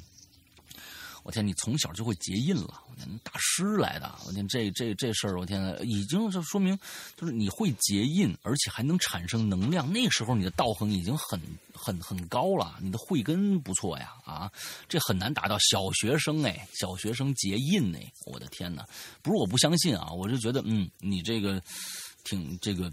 道行很高了，已经现在应该已经是可以，就就就飞升了吧，就是就是那种啊，就羽化成仙了。我天，这个啊，这个这个修仙的感觉啊，嗯，挺棒，挺棒，嗯，这个今这是今天我们。但是我在想，但是我在想，他就是呃说的这个事情，我觉得还真是有可能发生，因为不是有很多人都说，其实，在电路比较密集的地方容易闹，就是那个啥，对，就是容我我。就是好兄弟嘛，就是呃，磁场会就是可能会影响其中的一些，因为有很多人不是都说在什么录音棚啦，或者说什么地方，如果还还有这样的个传说，就是说如果你制作这张专辑的时候，当时你的棚子里面出现过其他这种现象，这个这张专辑出来以后就会大卖。他们都有这样的一种说法，所以说，应该是跟你当时在录音的时候所有的那种电器形成的那个磁场是有关系的。我在其他地方也有听过，在录音棚里面工作的人，当时在录音或者操作这种呃大型的那种录制设备的时候，嗯，出现过灵异事件，嗯，不止一次，嗯。所以这个嗯是有可能的，我觉得。对啊，就是这是录音棚里边的一个，就是大家的一个共同认识，就是说，如果这录音棚如果有灵异事件的话，那是好事儿。哎，那是好事儿。你录的，你不管这棚也也好，还是说你录出来的东西也好，哎，都都不会差啊，或什么是大卖呀，或者怎么着，客户多呀，什么这个那的，呃。这个东西我去了那么多录音棚了，但是呢，基本上这些录音棚里边都还比较安安定啊，最后所以最后都都倒了啊，对，啊都倒了。因为录音棚这个地方，为什么就大家总是觉得好像会发生这种事儿啊？因为我不知道有多少人进过录音棚啊，因为那个那个那个棚子里边啊，会跟其他的环境不太一样。为什么这么说啊？好的录音棚，它首先要有吸音，另外还要有隔音。这两个东西会造成，如果你把这棚子整个关上以后，你会发现那是一个纯、非常纯净的、没有一丝声响的地方，就跟你平时待的空间很不一样。就甚至那个密闭的感觉会让你皮肤最一开始的时候有点难受，因为太密闭了。嗯，就它的你周围的空气是不流动的。所以在这样的一个棚子里边，发出任何的声响都会非常非常的真切，也会让你会觉得哇，怎么那么的明显那个声音啊？因为有的时候甚至，呃，最可怕的是，呃，就是说你当你因一般的录音棚稍微呃讲究一点录音棚啊，都会是讲讲究这个这个呃声学的物理环境啊，完了它的长度都比较长，空子也屋子也比较空旷，完中间最多放个沙发，完屋子还挺大，当你。这个屋子，你在缩混一个东西的时候，你当然缩混，你要监听的话，声音也会也会很大啊。那就是基本上你要放一一首，比如说电子乐的话，或者什么的声响度比较大的音乐的时候，你基本上听不到其他的声音了。当这个时候有人进来的时候，你可能也不知道，嗯，那个人坐就坐在后边，完了之后他是其实就想听听，完了之后当你回过头来的时候，你发现后面坐一人，或者他就在你身后，就一定会吓一跳。我被吓过这样的无数次啊，就是我操，你什么时候进来的啊？对。这是也不算是灵异事件啊，但是就是这个屋子，大家可能以后有机会去的话啊，相相对专业一点录音棚，你会发现，哎，这个屋子的声音完全不一样，会让你觉得哎与世隔绝的感觉啊。嗯 OK，我们今天的节目，我可喜欢待在棚子里面的，虽然我这个棚子的隔音一般般。嗯，完了之后，今天的我们的节目到这儿就就所有的故事讲完了啊。OK 啊，这个我的酒也醒的差不多了啊，呃，就恢复正常状态了。反正 OK，那循环也太慢了，睡了一晚上，第二天还在懵，对，天，肯定喝的不是什么高度，酒。嗯，肯就定这一般高度酒的话，啊，嗯肯定是高度但是我觉得一一一般高度酒的话，第二天早上起来，呃，会会稍微比较舒服一点。啊不不不，看喝的是什么酒啊，好坏了那就啊。这这江小白喝的啥工业酒精受死你啊！嗯，对你你江小小白你也喝？嗯，江小白你不说吗？看喝什么酒了吗？啊，你喝二锅头可能还好点啊，喝江小白啊，那二锅头第二天很舒服的，真的。江江小白那种烂酒就不要喝了，真是。嗯嗯，江小白实在太烂了啊！跟大家说啊，对，你要喜欢喝江小白，说明你不会喝酒啊。你喝你喝红你喝红嗯，对你喝红二牛二，你可能都比喝江小白有品味。对，完了之后，它这是噱头做的不错呃，我们呃，大林想一个进群密码吧。就今天有一位同学叫昏之灵，然后他呢就是听到楼上那个嘎噔嘎噔那个有传来奇怪的高跟鞋的声音。嗯，我想问他坐在楼下搬着小板凳看的那个动画片叫什么名字？应该大家都知道，哦、OK，四个四个字的名字。对、嗯嗯嗯，里面还有个米开朗基罗对吧？嗯还对还有奇了怪了，对对。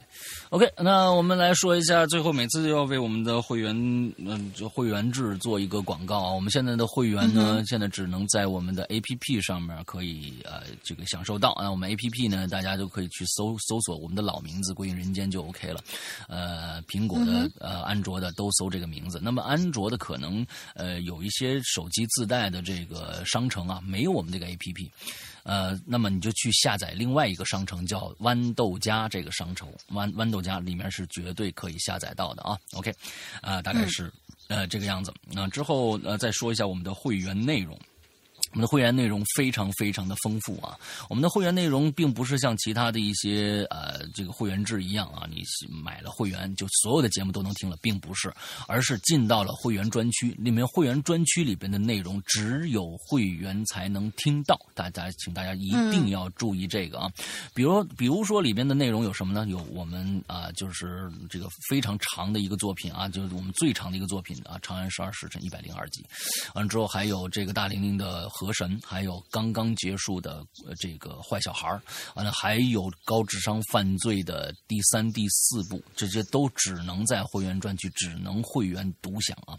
呃，第三、第四部还有什么呃十四分之一的全本完了之后，屌丝道士的一到第第六卷，完了之后包括现在刚刚结束的这个长夜难明，还有我现在正在讲的这个呃低智商犯罪，这全都是会员独享，请大家注意，在外面等着买那个零散节目的是买不到的。啊，是买不到的，所以这个就刚才说这几个故事已经值回票价了啊。完之后，呃，里面还有包括我和大玲玲的这个呃专区啊，我的失踪和大玲玲的玲珑。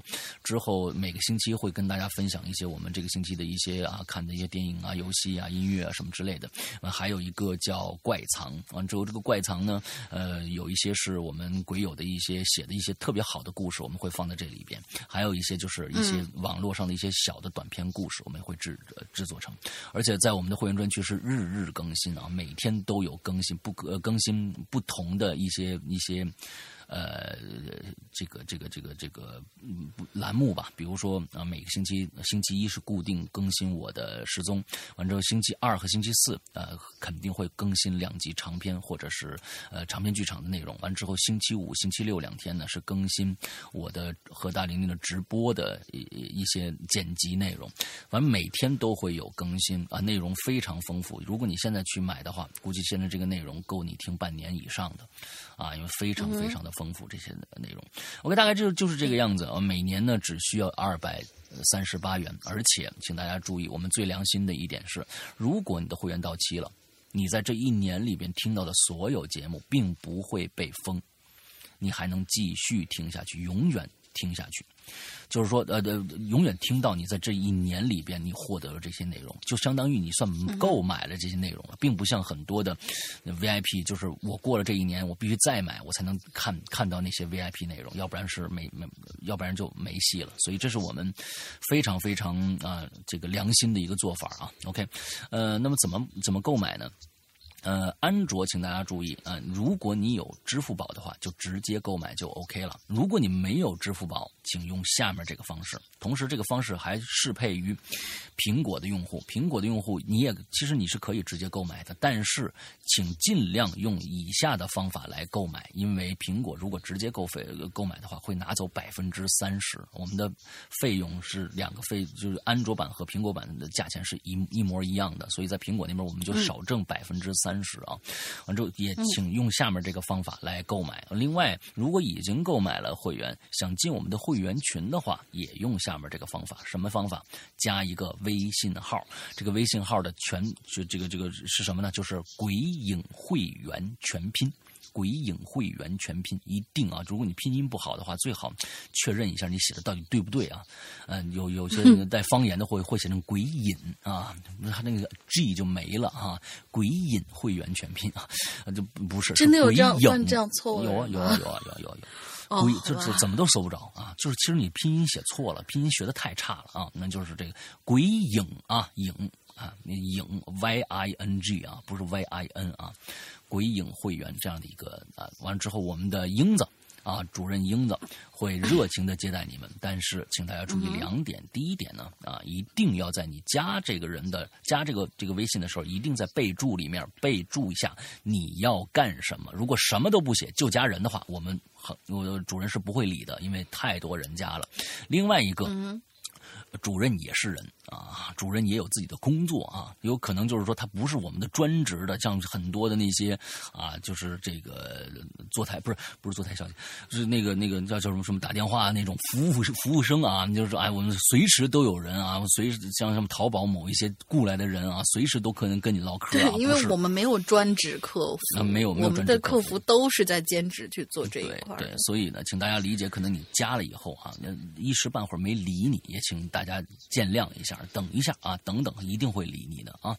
嗯，之后 OK，那么今天的节目到这结束，祝大家这周快乐开心，拜拜，拜拜。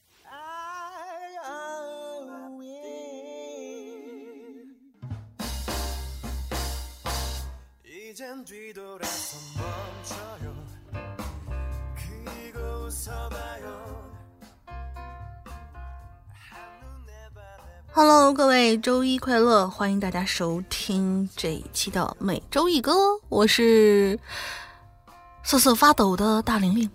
嗯，北京下雪了，确实瑟瑟发抖。转眼之间，我们已经正式进入了二零一九年最后的一个月。那么这一年里，你失去了什么？又收获了什么呢？反正大玲玲失去的还蛮多的，比如时间，还有头发。收获的嘛。可能就只有肉肉了，但是不管怎样，时间还在继续，不开心的也是一天，开心呢也是一天。有个哲人说得好，苦难只是一时的，而不是一辈子。那么就在有生之年，跟我一起左边画龙，右边画彩虹吧。来自好久不见的笑天猫的一首《野狼 DISCO》，送给大家。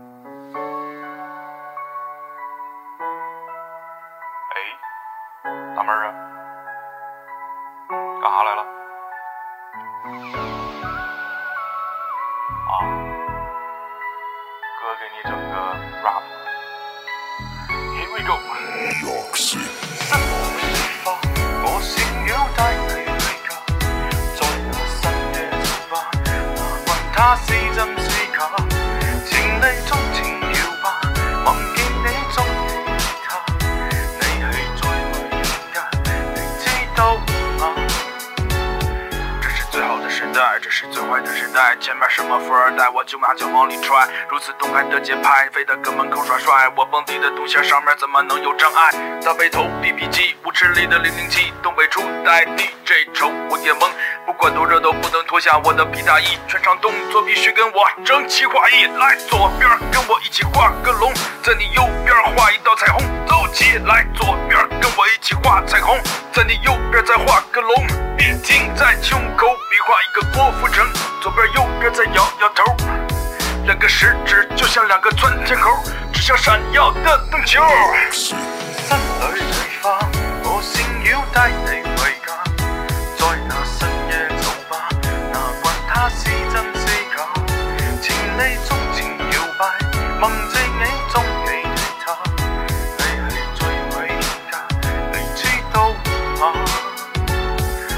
玩闹归闹，别拿蹦迪开玩笑。左手一瓶大绿棒，右手比了一手套。进去野人地势高的，给我往后稍一稍。没事不要联系我，大哥大这没信号。小皮裙儿大波浪，一扭一晃真像样。他的身上太香，忍不住想往上靠，感觉自己好像梁朝伟，再也不见到。万万没想到的，让我找个镜子照一照。歌照晃啊，舞照跳啊，假装啥也不知道啊，没有事儿啊，没有事儿啊，笑一笑，使劲扒拉扒拉面前社会摇的小黄毛，气质再次被我卡死了。哎呦喂，来全场跟我一起低下头，左手右手再往前游，捂住脑门晃动你的胯胯轴，好像有事在发愁。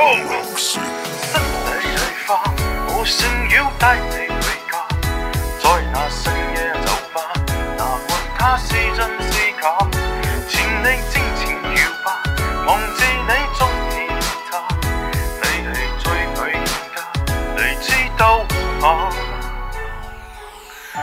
？Ladies and gentlemen, all the party people，给你最劲爆的舞曲，给你最摇摆的节奏，That's party tonight。今夜让我们一起放纵，全场的帅哥美女，让我看见你们的双手。这是 DJ 天野，MC 小龙，欢迎威灵野狼 Disco。左边跟我一起画个龙，在你右边画一道彩虹。来，左边跟我一起画彩虹，在你右边再画个龙，在你胸口比划一个郭富城，左边右边再摇摇头，两个食指就像两个窜天猴，指向闪耀的灯球。来，全场跟我一起低下头，左手右手再往前游，往前游，捂住脑门儿晃动你的胯胯轴，好像有事儿在发愁。时时刻刻啊，必须要提醒你自己，不能搭讪，搭讪